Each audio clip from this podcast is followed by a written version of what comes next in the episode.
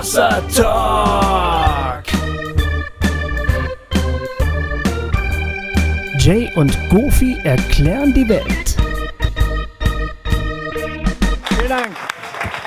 Dankeschön, Dankeschön. Ja, hallo, äh, herzlich willkommen. Ähm, da, danke, dass wir da sein äh, dürfen. Genau. Wir sind, wir sind jetzt dran, glaube ich. Wir sind dran. Der Witz ist, dass wir genauso wenig wissen, was auf uns heute wartet, wie ihr. Äh, wir sind also genauso aufgeregt, also ihr seid wahrscheinlich nicht aufgeregt, ihr sitzt da ja und seid, äh, seid in Sicherheit. Aber könnten wir vielleicht erst noch mal kurz fragen, wer von euch denn schon mal Hossa Talk gehört hat? Ja, das fragen wär- wir. Ah doch, wegen, ah, das sind ja doch ein paar Leute. Das ist cool. Okay. Oh ja, schön. Ganz schön viel. Ja. Ja, genau. Heute äh, machen wir auch Hossa Talk, aber wir machen es zu einem Thema, das ihr uns stellt. Da kommt ihr schon mal ins Spiel. Ja. Und soll ich das so kurz erklären, wie das geht? Also wir haben uns das so vorgestellt. Wir ähm, geben euch gleich eine kurze Zeit, wo ihr euch ein Thema oder eine Frage überlegen könnt, wo ihr gerne hättet, dass wir beiden darüber spontan sprechen. Ähm, ihr bekommt dafür Zettel und einen Stift. Die liegen da, glaube ich, auf diesen Tischen, sind Stifte und Zettel liegen da aus. Ja, vielleicht kannst du die, kannst du die schon mal in Umlauf bringen. Genau. Auf den Tischen, genau. Also dann nehmt ihr euch gleich was, wenn wir so eine schöne Fahrstuhl-Bossa Nova-Musik einspielen und da schreibt ihr das auf, was ihr gerne hättet oder was ihr euch vorstellen könntet, worüber wir beiden hier sprechen könnten.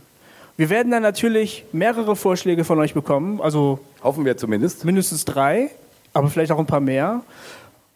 Und dann werden wir uns, also der Jay und ich, wir werden uns das mal angucken und mal schauen, was ihr da so aufgeschrieben habt. Und dann werden wir uns für ein Thema entscheiden, wo wir das Gefühl haben, da haben wir auch was dazu zu sagen. Genau. Oder es interessiert uns. Genau. Wir sind natürlich keine Fachleute, nicht immer. In mancher Hinsicht schon. Who knows? Wer ist schon ein Fachmann? Ja. Eine Fachleute. Wer ist das schon? Wer ist schon ein Fachleut? Ein Fachleut. Aber wir haben eine große Klappe. Der Mickey, der Mickey meldet sich da hinten. Ah, der, der, der Mickey, Der Mickey war auch schon mal bei uns Gast im, im, im, im Podcast. Ja, im, das stimmt. Im Hossa Talk. Ja. ja. das Der da stimmt. hinten sich so re regelt und streckt. Ja, genau. Und, und das, das, ähm, das machen wir doch jetzt einfach mal. Genau. Seid ihr schon so weit innerlich jetzt, dass ihr schon in der Lage seid, da was rauszuschreiben? Das ist ja fantastisch. Genau. Hat denn auch jeder jetzt was zu schreiben? Ach so, und vielleicht kann man daz- dazu sagen, ähm, wenn deine Frage dann nicht genommen wird, ähm, nach unserem Talk gibt es noch die Möglichkeit, uns äh, Fragen zu stellen. Ne? Da gibt es hier so ein Saalmikrofon, da könnt ihr dann entweder auf den Talk selber Bezug nehmen oder ihr könnt einfach äh, die Frage, die wir nicht genommen haben, die von euch ist oder die euch gut gefallen hat, einfach uns nochmal stellen. Da kann man dann nicht so intensiv drauf antworten, aber immerhin, ähm, oder ihr könnt irgendwas anderes fragen, was euch äh, interessiert. Ne? Also nur, dass ihr nicht dann traurig seid, wenn das nicht genommen wird, was von euch aufgeschrieben wird. Das ist wichtig, das habe ich vergessen gerade, genau. Also wir kommen, wenn ihr wollt, auch nochmal auf euer Thema oder eure Frage zu sprechen. So sieht's aus.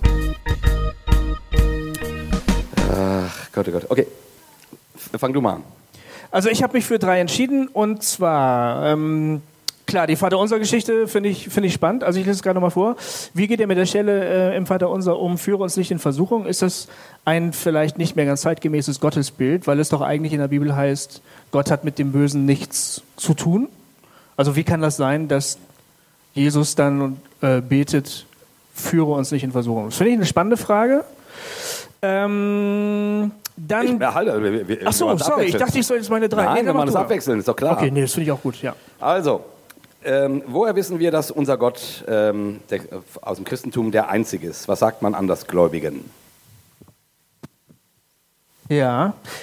Hier ist die Frage nach der Ethik. Ähm, hat jeder Christ in ethischer Hinsicht seine eigene Wahrheit oder gibt es für alle verbindliche Maßstäbe?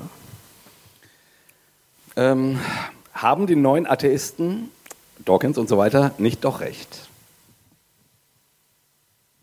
Okay, und die postmoderne Kritik an christlichen Gemeinden, ist das wirklich wichtig? Ja, es ist wichtig, aber gefährdet sie nicht auch die Einheit? Also wird das nicht vielleicht dann doch auch selbst wieder zu einer neuen Denomination? Und ich habe noch zwei, weil ich mich nicht entscheiden konnte. was, ist, was ist die Endzeit, Entrückung? Ich weiß nicht, ob man darüber den ganzen Abend wirklich reden kann, aber okay. Und war die charismatische Bewegung in den 90ern wirklich nur eine Bewegung? Oder warum regt sich in den Gemeinden äh, heute so wenig. Finde ich ja schon spannend. Ich, ich rede ja gerne über dieses Charismatische. Ja, ja, So. ja, das ist ja meine Geschichte. Also, Ja, meine ja ein bisschen auch, aber nicht ganz so krass wie, die, wie bei dir. ja. So, jetzt müssen wir irgendwie so Applausometer ähm, rausfinden, welche ihr von diesen, das sind ja immerhin sieben Fragen. Ach stimmt, Gott sei Dank, wir müssen uns gar nicht liebsten- entscheiden, das müssen ja die Leute machen. Richtig. Ah, zum Genau. Glück. Okay, also ich lese mal die Frage ganz vor. Jay, das Gehirn hat jetzt zu arbeiten. Hat jeder Christ in ethischer Sicht seine eigene Wahrheit oder gibt es für alle verbindliche Maßstäbe? Ich bin ja so aufgewachsen, dass es da ziemlich klare Regeln gab. Ja. Also ich bin ja, ich komme ja aus evangelikalem Hause. Mein Vater war der Pfarrer.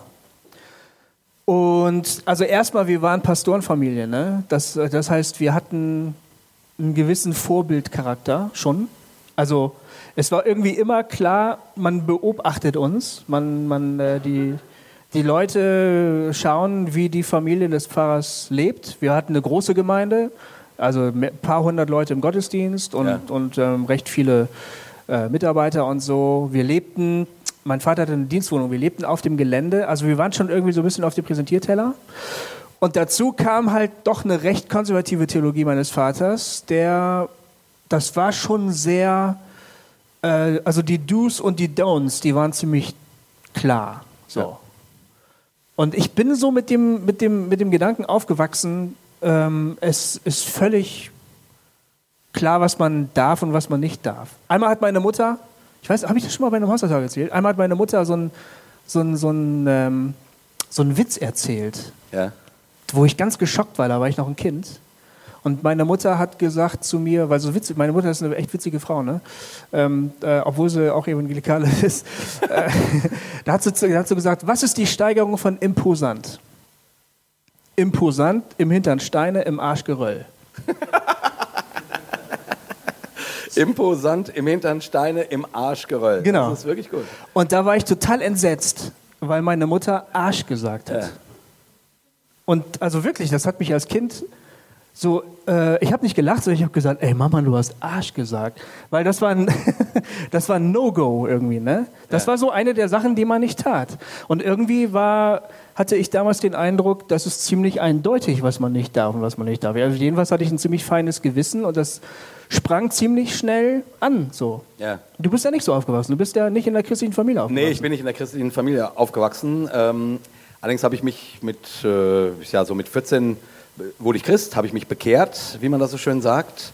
Und äh, ich war dann in so einer, in so einer, in so einer Freikirche, die eigentlich recht locker war. Das war so eine Studentengemeinde, kann man sagen. Ähm, die Leute saßen da alle auf dem Boden und es war so ein bisschen hippie-mäßig irgendwie. Ähm, und trotzdem war, wie das ja immer ist, wenn man, wenn man sich, also wenn man intensiv gläubig ist. Ne? Äh, Frau Merkel sagt ja, Evangelikale sind Intensivgläubige. So hat sie mal definiert. Ähm, also wenn man intensiv gläubig ist, dann stellt man sich natürlich immer schon die Frage, ja, wa- was will denn Gott von uns? Und das war natürlich auch unsere Frage. Und da gab es dann viele Diskussionen, keine Ahnung, darf man Sex vor der Ehe führen, äh, haben, führen, haben oder nicht? Äh, das wurde relativ rigoros beantwortet, nein. Aber da gab es damals, ich weiß, äh, zu, zu einer Zeit recht rege Diskussionen in dieser Gemeinde von sehr, sehr jungen Leuten. Also ihr müsst euch jetzt vorstellen, das war Anfang der, der 80er. Ähm, da da gab es die meisten von euch wahrscheinlich noch nicht. Und, ähm, und also die große Frage war natürlich immer schon, wie möchte Gott, dass wir leben? Und nun ist die Bibel ja nun auch ein Buch, was jetzt nicht einfach nur sagt, ja, mach was du willst und alles wird gut, sondern äh, wo ja, keine Ahnung, ähm, die zehn Gebote oder es äh, auf jeden Fall eine Menge ethische ähm, Anweisungen gibt. So. Ja.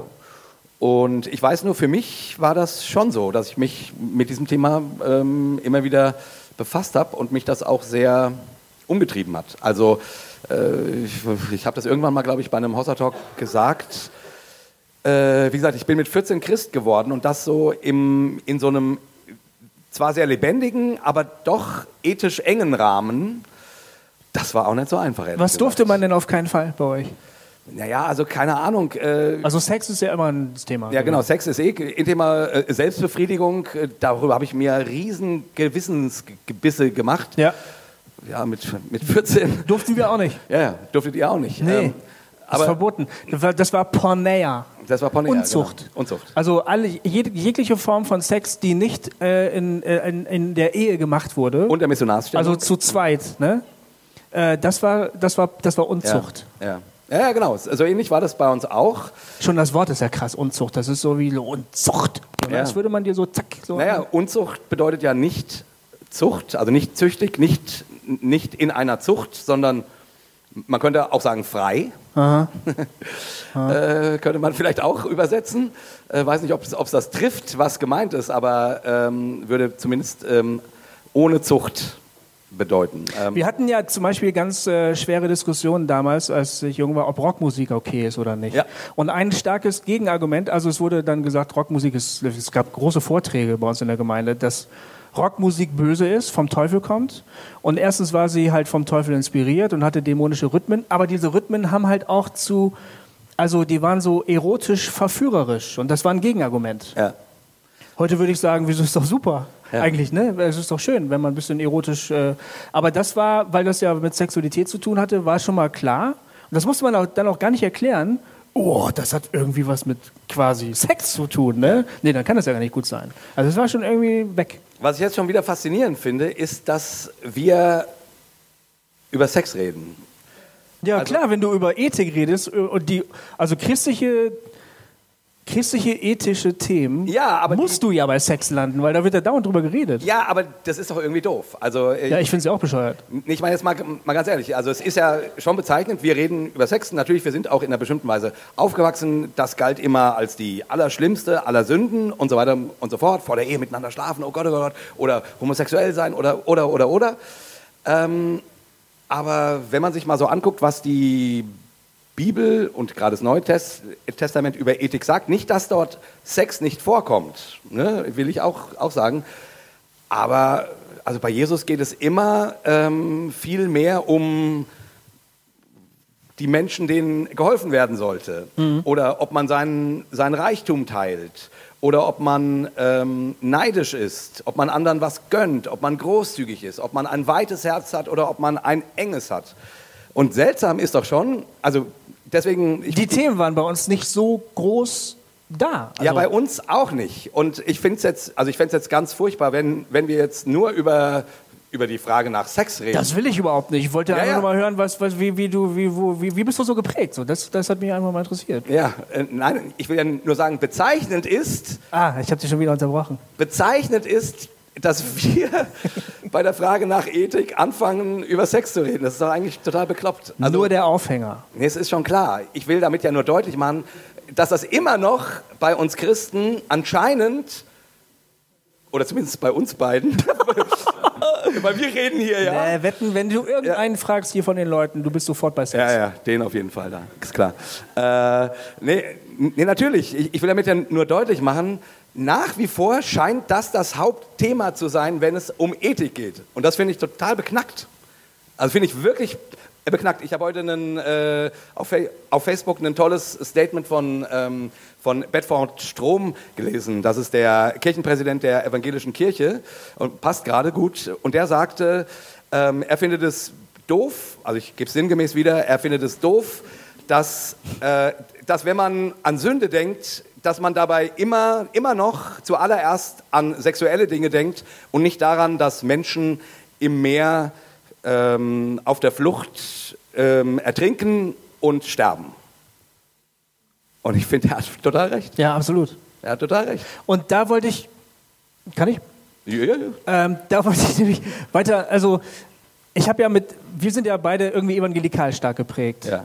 Aber da, wo ich aufgewachsen bin, da, da war ein ziemlich starker, äh, ja, wie soll man das sagen, so ein, so, so ein Lagerkampf zwischen evangelikalen Christen auf der einen Seite und sogenannten liberalen Christen auf der anderen Seite. ja.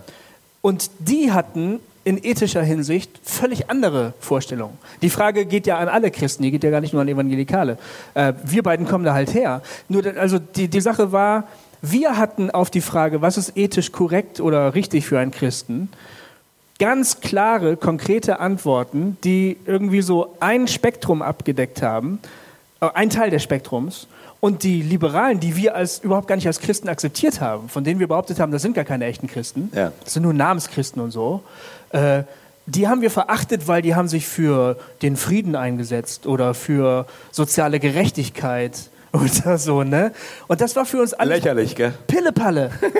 ja, wir haben gesagt, das ist doch nicht, darum geht es doch überhaupt nicht im Christsein. Ne? Wir haben gesagt, es geht doch um die Ewigkeit und die Seele und bla bla und so. Und die haben natürlich von uns genau dasselbe gesagt. Genau. Die haben gesagt, das sind, die, die, das sind alles fundamentalistische äh, Spacken. Äh, die kümmern sich nur um ihren komischen, kleinen, individuellen Kram, anstatt sich mal gesellschaftlich Gedanken zu machen, was wirklich wichtig ist. Ja. Das finde ich halt so spannend. Ne?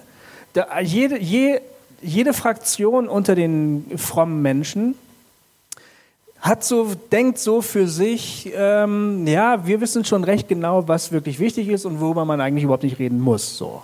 Ja. Das ist, finde ich, interessant. Ja, genau. Und die große äh, Frage, die jetzt ja auch hier ähm, in der, ähm, auch gestellt wurde, ähm, gibt es verbindliche Maßstäbe oder hat jeder seine eigene Wahrheit? Also nach dem Motto, ist es nicht, äh, ich meine, man könnte ja sagen, okay, die einen kümmern sich um den Frieden in der Welt und um Flüchtlinge und um solche Sachen und die anderen kümmern sich darum, dass man vor der Ehe nicht miteinander schläft oder so. Ja? oder nicht lügt oder nicht klaut oder, Ja. oder so. Ja. Ähm, und das dann nochmal runtergebrochen auf jeden Einzelnen. Jeder hat dann seine Präferenzen und irgendwie, irgendwie wird das schon alles okay sein. Ähm, weiß nicht. Also so wirkt es ja manchmal, ne? wie du gerade sagst. Die eine Gruppe macht so, die andere so. Ähm, und bei jedem Einzelnen hat dann jeder auch, na- auch natürlich seine, seine, ja, seine Vorlieben oder seine Dinge, auf die er besonders abhebt. Ähm, die ihn besonders ansprechen. Hm, Ist ja auch jetzt nicht nur in ethischen Fragen so, sondern keine Ahnung, Lieblingsthemen im Glauben ist ja schon so. Und, die, und die große Frage, die ja auch gestellt ist, gibt es verbindliche Maßstäbe oder ist das alles wirklich nur rein individuell? Was würdest du? Ich würde sagen, nein. Was? Nein, ich würde sagen, es gibt verbindliche Maßstäbe, ja, und das ist nicht nur individuell.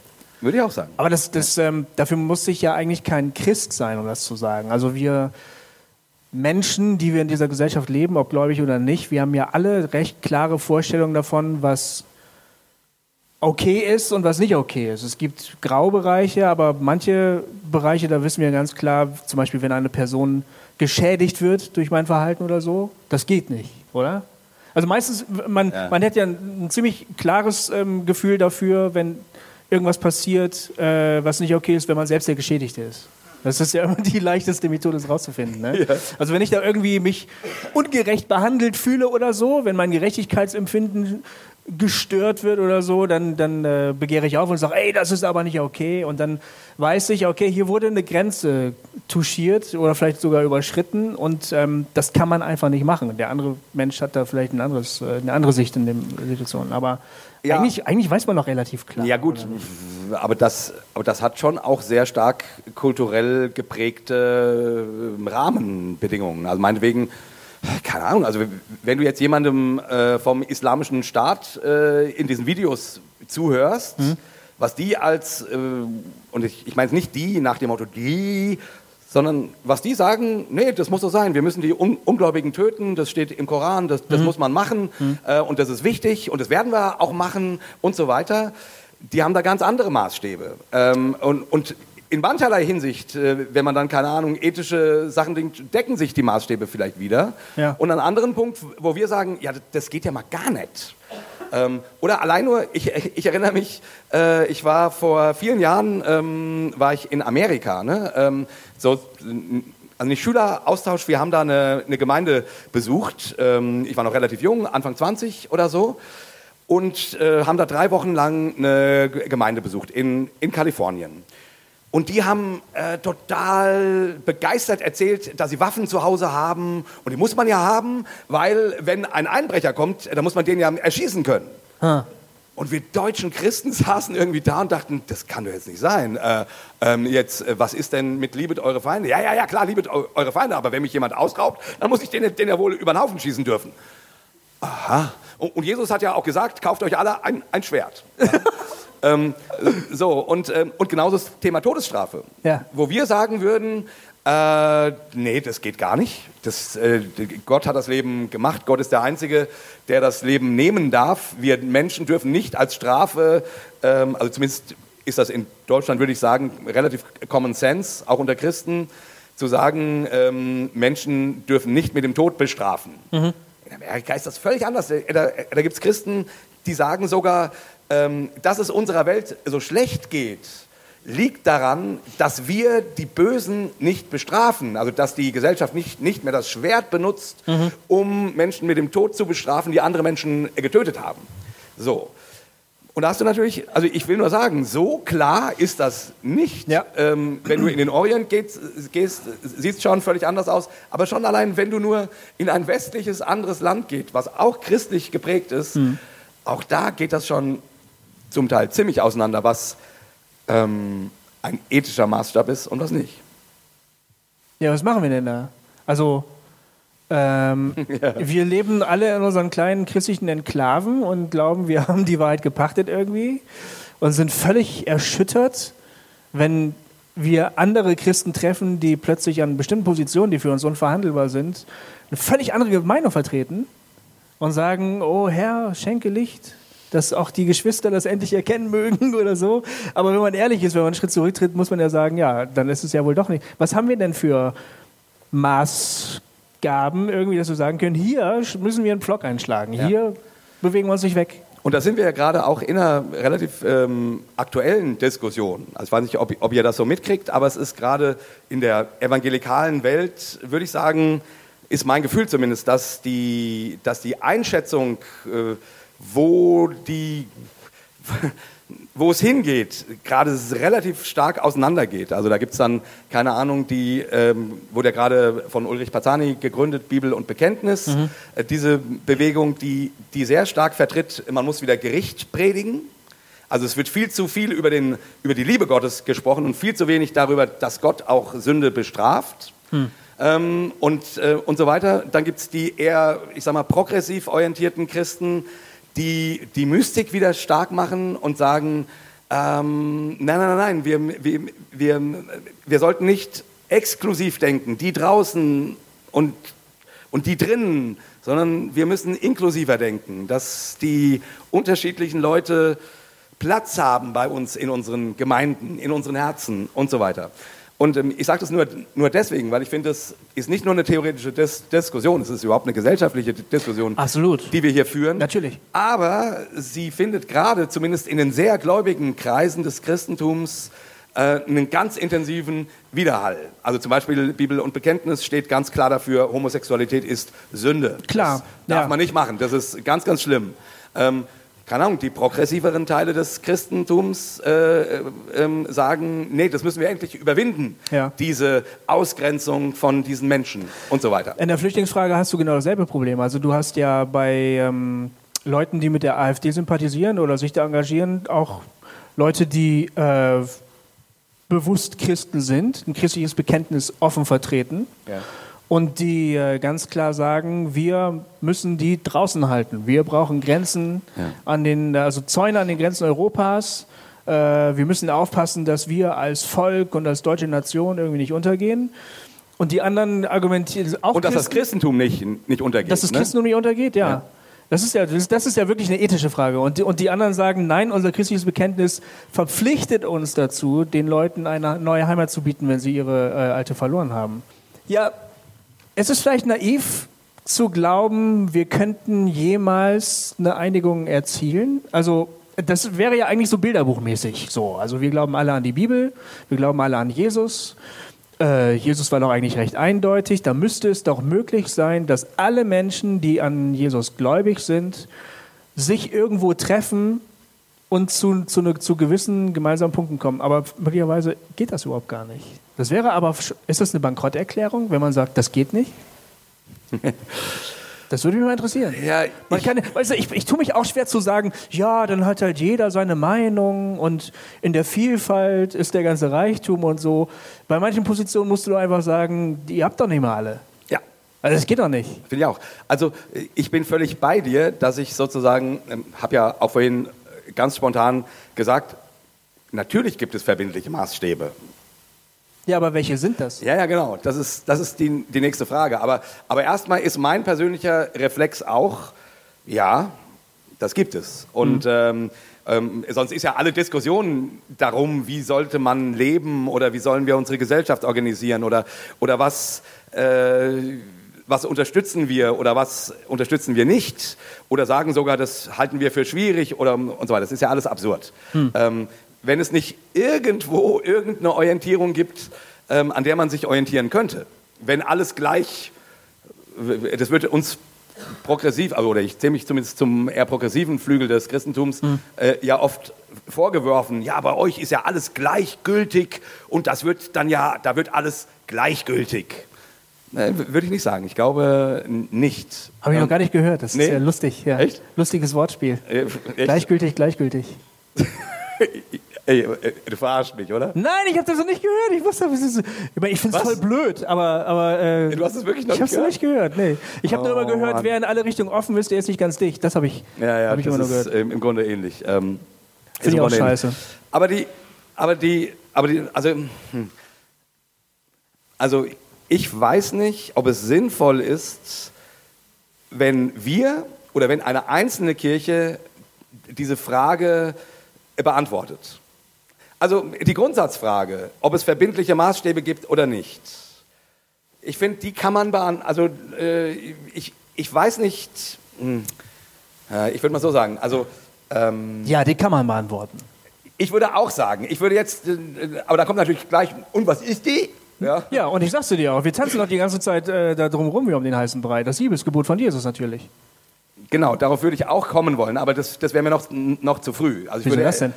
Ja, Okay. weil, also ich würde erstmal sagen, ähm, dass die Frage beantworten, ja, es gibt etwas oder jemand, an dem wir uns orientieren. Ja. Und wir glauben auch, das hat eine Verbindlichkeit. Ja. Ja. So. Ähm, Punkt. Die beiden Punkte würde ich erstmal voll unterstreichen. Und dann ist aber natürlich die Frage, muss man so, sofort einen ganzen Katalog hinterherreichen und sagen, das ist Sünde, das ist Sünde, das macht man nicht, das macht man nicht, das muss man machen, das muss man machen und so weiter und so fort? Oder muss man, ähm, und genauso ge ge gesagt, na, das hat man ja gerade beantwortet, indem man sagt, ähm, ähm, ist alles gleichgültig? So, ja. Ähm, ähm, nein, alles kann nicht gle- gleichgültig sein. Und dann würde ich genau, auch wie du, was du gerade gesagt hast, ich würde erstmal sagen, nein, keine Listen. Bitte keine Listen. Erstmal keine Listen. Und ich sage es noch ein viertes Mal. Erstmal keine Listen. Erstmal, Kann man auch irgendwann zu Listen kommen? Das ist eine weiterreichende Frage. Lass uns erstmal an den Ja, Punkt bleiben. ja, ja. Aber das würde mich schon interessieren, weil.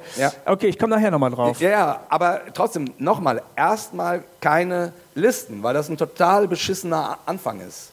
Zu sagen, erstmal hier, das Vertragswesen musst du erstmal unterschreiben ähm, und dann weißt du, was du zu tun und zu lassen hast. Das scheint mir nicht der Weg Jesu zu sein. So. Ich würde sagen, die erste Orientierung für einen Christen ist Jesus. So, das wäre der erste Pflock, den ich einrahmen würde. Nach, diesen, nach dieser ähm, philosophischen Grundausrichtung, ja, wir, wir glauben, dass es sowas wie eine, ähm, wie eine verbindliche Wahrheit gibt. Aber wie meinst du, also wenn du sagst Jesus, dann Ja. redest du von einer Person. Ja.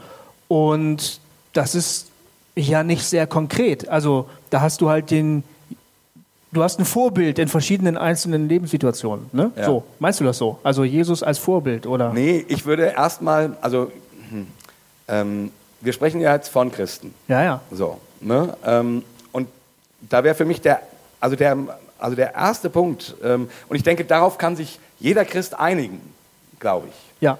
Sogar die Zeugen Jehovas ja würden sich darauf einigen, Ja. dass sie sagen, Jesus ist die erste Orientierungsinstanz. Ja. Was er gesagt und was er gelebt hat, wofür er steht. So. wofür er dann steht, merken wir ja, ist dann gar nicht so einfach. Das ist ne? ja der Punkt, genau. Wie gesagt, äh, ich nehme mal an, wenn der Herr Pazzani hier neben mir sitzen würde, der würde für, ähm, der würde ganz andere Dinge ähm, Jesus mh, dafür stehen lassen, Ja. als ich jetzt sage. Ja, Da wird es ja dann schon schwierig. genau, meine ich. Ja, aber trotzdem müssen wir da anfangen, finde ich. Und du hast das zweite oder von mir aus auch das erste gesagt, ähm, Liebe als Orientierung, das Liebesgebot, ähm, liebe Gott von ganzem Herzen und deinen Nächsten wie dich selbst. Dreifaches Liebesgebot, Liebe, Liebe in die Transzendenz, Liebe zu meinem Gegenüber und Liebe zu mir selbst. Also dreifach, das gehört dazu. Liebe, Liebe, Liebe. Und an anderer Stelle hat er gesagt, liebt einander, darin ist das ganze Gesetz und die Propheten enthalten. Genau. Also die Liebe bindet alles zusammen. Genau. Ist aber auch nicht sehr konkret. Nee, das ist eben nicht konkret. Und Nee. da wird es ja dann auch so schwierig, weil, Ja. wie gesagt, wir ja, also dieses, dieses dreifache Liebesgebot unterschreiben meines Erachtens alle Christen, ich nehme sogar an, ähm, auch alle Juden, weil das ja sozusagen aus, dem, äh, aus, dem, ähm, aus der Tora kommt. Ähm, und trotzdem sind wir uns nicht einig darin, was das bedeutet. Und deswegen würde ich auf jeden Fall die Klausel ein. Na, Klausel, das ist schon wieder so ein scheiß Vertragsquatsch. Aber ich würde auf jeden Fall sagen, ähm, wenn wir davon ausgehen, es gibt sowas wie verbindliche Wahrheiten. Und ich glaube, wenn man daran glaubt, dass Gott nicht nur eine Idee ist, ein Konstrukt, was sich Menschen geschaffen haben, um sich irgendwie durch die Welt zu schlängeln, sondern wenn es diesen Gott gibt, dann gibt es da auch äh, eine Einschätzung von dem, was hilft und was nicht hilft. Oder was schädlich ist und was gut tut. So. Ähm, also es macht schon Sinn, davon auszugehen, dass da jemand ist, wenn du an den glaubst, der, äh, der das Leben, der gut über das Leben Bescheid weiß, sodass seine ähm, Orientierungen, die er gibt, ähm, hilfreich sind. Und darum, und das wäre der nächste Punkt. Ich finde, bei dieser ganzen Frage, ähm, was sind Maßstäbe, da muss als allererstes vorne stehen, hilft das oder, zerst- oder zerstört es? Das nehme ich daher, dass ich, zumindest sehe ich Jesus immer so, dass, dass er total einer ist, der darauf bedacht ist, dass das, was er tut, ob er jemanden heilt oder was er jemandem sagt, ob er mit jemandem schimpft oder ob er jemanden ermutigt, die Orientierung ist immer, es soll helfen. Es soll nicht sagen, raus, du hast was Falsches gemacht. Also es geht nicht um die, um die Frage, bist du draußen oder drin, sondern wie kannst du ein gelingendes Leben führen? Und das meine ich jetzt auch nicht so, auch nicht so Wellness-Theologie-mäßig, sondern wirklich um die Frage, was hilft und was nutzt oder was zerstört und macht krank und verkrümmt und macht unfrei und macht dich kleiner anstatt größer und so weiter. Okay, das, das bedeutet aber ja für mich zum Beispiel, wenn ich jetzt sage, das Liebesgebot und, das, und Jesus, ne, sein Vorbild, was er gesagt hat, wie er gelebt hat, das sind meine Maßstäbe, an denen richte ich mich aus. Dann bedeutet das, dass ich im Prinzip nie einfach so ganz kurze, klare Antworten geben kann auf die Frage, was ist ethisch gut und was ist ethisch schlecht. Also ich bin immer in der Spannung, dass ich sagen muss, äh, ich muss mal kurz drüber nachdenken. So. Klar, manche Sachen sind ziemlich klar. Also ich darf mein, ich darf mein Kind nicht töten, würde ich mal sagen. Ne? Ich glaube, da kann ich eine ziemlich direkte Antwort, schnelle Antwort drauf geben. So. Da sind wir uns einig, ja? Ja. Aber die Frage zum Beispiel, ist Sex vor der Ehe Sünde oder nicht, lässt sich nicht so leicht beantworten dann in dem Fall. Es gibt so, es gibt so ethische Fragestellungen, die sind so, da müsste man erstmal drüber reden, weil was ist überhaupt los, oder? Ja, genau. Gut, und da würden jetzt natürlich ähm, andere Geschwister, jetzt, jetzt sind wir wieder beim, äh, beim Sex, aber das ist natürlich auch ein, dankbares Thema, Ja, ähm, würden dann sagen, ja, aber hier steht doch, die Unzüchtigen werden das Reich Gottes nicht ererben. Und Unzucht ist Pornea, was du vorhin sagtest, und das heißt jeglicher Sex, der außerhalb von der Ehe stattfindet. So. Und damit ist natürlich alles klar, ähm, damit ist das Ding gut eingetütet und klar, was du zu tun bzw. zu lassen hast. So. Ich will damit nur sagen, die würden jetzt sagen, ja, da muss ich doch nur Bibelstelle XY lesen und da steht das dann genau drin. Ja, ja, genau. Ähm, wobei das schon auch eine Interpretation ist. Nicht ganz, glaube ich, weil wo haben die das denn her? Die haben das von Paulus. Und der Paulus schreibt Briefe an Gemeinden Ja. und die Gemeinden haben genau diese Frage, wie sollen wir denn jetzt leben? Ja. Und der Paulus antwortet eben nicht einfach nur, liebe deinen Nächsten wie dich selbst und Gott äh, und ansonsten äh, lebt drauf los, es wird schon klappen, sondern er schreibt dann schon ziemlich ausführliche Briefe und versucht dann schon auch konkrete Fragen zu beantworten. Ja. Also er, er, er, er der, das ist doch der Typ mit den Listen, letztlich.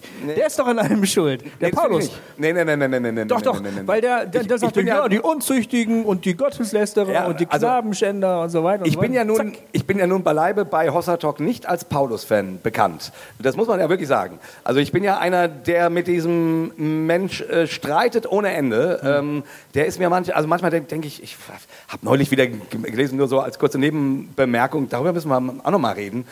Der sagt, wenn du unwürdig das Abendmahl nimmst, deswegen gibt es so viele Kranke in der Gemeinde von Korinth und sogar Menschen, die gestorben sind. Ja. Da denke ich irgendwie, mal, also was ist denn das? Also das hat jetzt nichts mit dem Thema zu, äh, äh, zu tun, aber da denke ich irgendwie nur, was will der denn? Mann, oh Mann, ist das irgendwie strange. Aber ich versuche, ich will mich gar nicht über ihn lustig machen. Nein, nein, nein, ich, ich, nee, ich muss gerade meinen Gedanken nochmal klar machen. nee, aber ich wollte ja noch einen Satz dazu sagen. Na gut. Weil gleichzeitig, finde ich, ist er nicht der Mann mit den Listen. Weil in der Regel fängt, fängt Paulus erstmal ganz tief an, Römerbrief, Galaterbrief. Ähm, bei Korinther ist es vielleicht noch ein bisschen anders, aber da kommt dann in der Mitte der große Teil über, über den Leib Christi und die Liebe und so weiter. Also äh, der liefert nicht einfach nur Listen und sagen, das darfst du, das darfst du nicht und so weiter. Das sondern- wollte ich auch damit nicht sagen, ja. ja, ich will es nur, ich, ich wollte mal was Positives für Paulus sagen. Das Okay. äh, ist ja vielleicht auch schön, wenn das mal jemand beim Podcast hörst und, und sagt, hey, der Jay ist gar kein Paulus-Becher. ja? ähm, nee, weil, ähm, weil Paulus Gedanken sind immer eingebettet, meines Erachtens zumindest, äh, in, eine, in eine ganz große Geschichte und in, in eine ganz tiefe Beschäftigung auf einer weltanschaulichen, theologischen Ebene, wie sich das Leben verhält. Und von daher sind die Listen, die er dann irgendwo bringt, nicht einfach nur auf den Tisch ge geknallte Listen. Das kann man ihm, finde ich, nicht vorwerfen. Okay, das stimmt, das glaube ich auch. Ich glaube aber, dass er auf ein ganz konkretes Bedürfnis reagiert, weil das einfach normal ist, dass Leute wie wir, die glauben und es einfach auch richtig machen wollen, ne? Ja. dass die sagen, ja, dann sag mir doch mal, was, wie mache ich es denn jetzt wirklich konkret? Also, was darf ich jetzt und was darf ich nicht? Die, das ist ja auch die Frage letztlich, also, Ja. und die ist ja auch berechtigt. Ja. Also, äh, gibt's, wo sind die Grenzen? Wo kann ich mich noch frei bewegen? Und wo muss ich sagen, nö, hier geht's nicht weiter? Und meiner Ansicht nach, es ist völlig richtig, was du sagst, der, der Paulus äh, baut ziemlich komplexe, tolle theologische Konstrukte da in seinen. Man kann ihm da nicht irgendwie vorwerfen, er wäre platt oder so. Aber ich glaube, er reagiert auch auf ein echtes, dringendes und ähm, verständliches Bedürfnis. So. Ja. Die und die und die und die werden nicht das Reich Gottes sehen, sondern Friede, Freude, Liebe, Geduld, Freundlichkeit und so weiter. Ja. Das sind die Sachen, die man bei euch sehen will. Und da wäre für mich natürlich die große Frage, ähm, also das wäre für mich tatsächlich eine Frage, ist nur weil Paulus sagt, das muss man so und so einschätzen oder, oder so und so, ist es deswegen, ist es deswegen so? Ist das, also spricht Paulus tatsächlich das aus, was Gott sagt? Oder Petrus oder Matthäus oder Lukas oder wie auch immer? Also das wäre für mich wirklich eine Frage, die auch noch nicht stimmig geklärt ist, weil, weil, weil da, ist es, äh, da ist das Christentum relativ indifferent darin, wie sie mit der Bibel um, umgeht. Das Das, ist das Wort Gottes, da steht so und so. Und dann werden aber immer, die eine Sache wird dann immer un- unterschlagen, bei den einen die, bei den anderen die Sache und so weiter. Hm. Also ähm, n- nur weil man einen Bibelvers XY findet, der sagt, also zum Beispiel in, in, in den Sprüchen steht, wenn du zu deinem Kind gehst, vergiss die Route nicht. Ja. Also ähm, die Anweisung, äh, du sollst dein, äh, dein Kind äh, äh, gefälligst kräftig, körperlich züchtigen. Das ist meines Erachtens an keiner Stelle äh, irgendwo deutlich widerrufen, dass man sagen würde, dieser Vers übrigens da in den Sprüchen, der war Quatsch oder so, sondern der steht da einfach. Und nach dem richten sich eine ganze Menge Christen, Ja. ähm, die sagen, hier steht's und deswegen werden meine Kinder geschlagen. Ich wurde auch, glaube ich, mit der Begründung geschlagen. Ja. ja. Heutzutage leben wir in einer Zeit, wo wir das sehr schwierig finden, also als Gesellschaft. Und, und das wäre jetzt auch eine Frage, finden wir Christen, wir modernen Christen, das nur doof, weil unsere Gesellschaft das, das auch doof findet? Mhm. Ähm, oder haben wir uns da, das, da tatsächlich anders entwickelt. Also zumindest sehen wir das ja ähnlich, dass wir sagen, nee, nee, also jetzt äh, ähm, Kinder sollte man nicht mehr schlagen mhm. und so weiter. Aber daran wird ja deutlich, da gibt es mh, sehr deutliche Anweisungen, ähm, und die stehen jetzt nicht in den mosaischen Geboten, wo man sagen könnte, ja, das sind nur die Reinheitsgebote, bla bla bla, ja, sondern ähm, in, in, anderen Zusammenhängen werden die Sprüche wieder zitiert, wenn, sie, wenn uns das gefällt, was da steht. Ja, aber ich, ich habe eine Idee. Ja? ja. Sag Bescheid, wenn du fertig bist. Ich ja. Muss ja, ja. Okay. Ich, ich will damit nur sagen, das zeigt ja, wie schwierig der Umgang mit diesem Buch ist als... Ähm, als fester Maßstab. Genau, als Katalog. Als Katalog. Ja, weißt du, das ist nämlich genau die Sache, an die ich jetzt gerade denke. Also du verteidigst den Paulus und sagst, so platt war er gar nicht. Ja. Aber wir kennen beide aus unserer christlichen Erziehung und Bildung und so, wie wir, wie, man, wie wir das halt so erlebt haben. Wir haben das beide erlebt, dass uns diese Verse so katalogmäßig vorgehalten wurden und dann gesagt wurde, da steht's doch, also ist es so. Und dadurch hat sich ein ganzer ethischer Katalog entwickelt so der für uns irgendwie verbindlich war, wo wir auch nie die Frage hatten, ist das jetzt wirklich okay oder nicht. Ähm, für uns war irgendwie klar, das steht in der Bibel, das ist so. Und dann erleben wir das Phänomen, dass wir in andere christliche Kreise kommen und da gilt der Katalog auf einmal gar nicht mehr so. Ja. Obwohl behauptet wurde, das steht da so in der Bibel, also ist alles völlig klar. Ja. Und jetzt habe ich, pass auf, jetzt habe ich eine Idee. Das ist ja irgendwie eine eine unzulässige Abkürzung. Also wir fangen, wir fangen an bei dem Liebesgebot von Jesus, ja? ja. Und wenn man jetzt fair wäre äh, Paulus gegenüber, dann würde man sagen, da kommt der Paulus auch her und deshalb kommt er zu den Aussagen, die er trifft in seinen Schriften. Ja. Und wenn man ihn jetzt wirklich verstehen will, dann müsste man den Weg eigentlich von da, was er sagt, wieder zurückgehen zum Liebesgebot und sagen, wie ist das denn da angeknüpft? Also ähm, ähm, welche, welche Verbindung besteht denn da zum Beispiel mit der Unzucht oder was weiß ich? Warum ist das denn so schlimm? Ja. Also seine Sexualität frei und hemmungslos auszuleben. Und dann würde man wahrscheinlich sagen, ja, weil man damit eben nicht nur sich selbst viel Freude bereitet, sondern eben auch wahnsinnig viel Schaden anrichtet. An sich und anderen Menschen. Und das vereint, das kann man nicht mit dem Liebesgebot vereinen. So. Wenn das jetzt aber als ein Katalog dir vorgehalten wird, also ja, ja, der Jesus hat von der Liebe geredet und außerdem haben wir noch den, das ist sozusagen die Shortlist, ne? Jesus ist die Shortlist und Paulus ist die Longlist, ne? weißt ja. du? Dann sagen ja, das mit dem Liebe stimmt und ansonsten haben wir hier noch Paulus, so. Und dann sagen die äh, Gebote A bis Z. Das ist so eine, das ist so eine unzulässige Abkürzung. Da wird das einfach zu einem Katalog ja. ohne Rückbindung an die Shortlist sozusagen. Und du gehst da plötzlich raus als kleiner Jay oder kleiner Govi und sagst, wow, shit, das habe ich alles, oh, da muss ich aber noch arbeiten. So, ne? Weißt du, was ich meine? Ja. Also so, so kommt so ein Paulus-Verständnis möglicherweise zustande. Ja, finde ich sehr, äh, ja, also auf Paulus bezogen. Sehr das würde dann aber für uns auch bedeuten, dass wir vielleicht auch ein bisschen freier mit Paulus sein können. Weißt du? Und dann sagen wir zum Beispiel, für den Paulus war es kein Problem, Sklaven zu haben.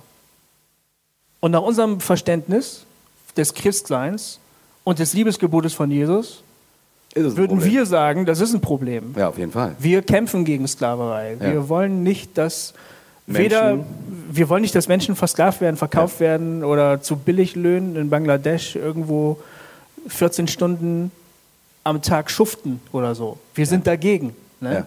Das kannst du aber nicht in den Bibelstellen äh, festmachen von, von Paulus. Also, ja, von Paulus nicht. Das, ja, heißt, genau. das heißt, wir haben auch in der Art und Weise, wenn wir vom Liebesgebot herkommen, wenn wir sagen, da knüpfen wir an, da bleiben wir, da, da schla schlagen wir unseren Pflock ein, haben wir eine gewisse, ähm, also einen gewissen Spielraum auch im Umgang mit der Heiligen Schrift, mit dem, was zum Beispiel jemand wie Paulus geschrieben hat. Ganz genau. Das wäre das wär ein Ansatz, mit dem ich ganz, oder so, so versuche ich damit auch umzugehen, ne? mhm. dass ich die... Ähm, also ich, ich sehe die, ich sehe die Heilige Schrift als eine über 1500 Jahre gehende Diskussionsgemeinschaft darüber, wie man mit Gott lebt. Mhm. Was darin wichtig ist, was darin unwichtig ist, was dazugehört, was nicht dazugehört, welche Wege man dazu beschreiten kann und welche nicht und so weiter. Und meines Erachtens wenn man die Bibel, also zumindest äh, ist das so, wie ich sie lese, ähm, zeigt sich, dass sich das durchaus wandelt, durchaus ändert. Da kommen unterschiedliche Gedanken dazu. Da entwickeln sich neue Modelle, neue Ideen. Da, da geht man einen Schritt weiter. Und genauso geht es dann in der Kirchengeschichte weiter. Du hast das jetzt mit dem Sklaven, ähm, mit der Sklaverei gut angesprochen. Ja. Im, Im Alten Testament war Sklaverei völlig normal und sogar von Gott gesegnet. Also du bist ein von Gott gesegneter Mann, wenn du möglichst viele Sklaven hast. So. Ähm, Im Neuen Testament ist das nicht ist das nicht verworfen. Da gibt es erste Anklänge, dass Paulus sagt, wenn du ein Sklave bist und du kannst freikommen, dann ist es besser freizukommen. Aber es wird nicht verurteilt. Ja. In der Kirchengeschichte dann, und leider hat es echt lang gedauert, aber keine Ahnung, ähm, im, äh, im 16., 17. Jahrhundert, irgendwann kommen die Christen endlich auf den Gedanken, dass sie denken, das ist doch scheiße, das kann man nicht machen. Das, wir dürfen nicht Menschen besitzen. Kein Mensch hat das Recht, irgendeinen Menschen zu besitzen. Aber das, das war nicht aus dem Katalog heraus entwickelt, Ja. sondern aus dem Liebesgebot. Ja. Also damit will ich sagen, ich, ich, ich glaube, es hilft uns nicht weiter, uns irgendwie Bibelstellen um die Ohren zu hauen. Ähm, und hier steht das und das darfst du nicht machen. Doch, doch, das darf ich machen, weil hier steht ja das und das. Und dann, und dann werden Bibelstellen um die Ohren gehauen und das hilft nicht. Ja. Meines Erachtens ist tatsächlich, ähm, und, und da bin ich dann wieder bei der Mystik, weil das Liebesgebot wird ja auch nicht einfach auf die Welt geschmissen, sondern das hängt in Gott. Gott liebt. Und Gott zeigt seine Liebe so, dass er sich verströmt und hingibt. Dass er an einen, an einen Holzpfahl steigt und, und sich dort hinmartern lässt. Also es ist eine Liebe, die was kostet. Die nicht einfach nur so, wie gesagt, so eine Wellness-Liebe. Oh, ich liebe euch alle hier, wir sind alle ganz cool und na, na, na. Sondern die kostet was. Also darin will ich sagen, ähm, natürlich hat Ethik und das, worum es geht, wie wir handeln sollen, was uns bewegt, auch wo wir sagen, da kann ich nicht mehr mit, das hat alles einen Preis. Und das ist auch wichtig. Aber ich, ich würde wirklich versuchen, das, das in Gott zu verankern, nicht in Bibelstelle XY. Ja, das ist richtig zur Orientierung und das kommt in die Diskussion mit rein und das ist natürlich erlaubt äh, zu sagen, ja, aber warum sagt denn Paulus das und das? Und, und das kann man nicht, auch nicht einfach so vom Tisch wischen, so meine ich es nicht. Aber, die, aber der eigentliche Grund, auf die, ähm, die eigentliche Antwort auf die Frage, wie sollen wir denn leben? Und das ist ja das. Ja. Wie sollen wir denn leben?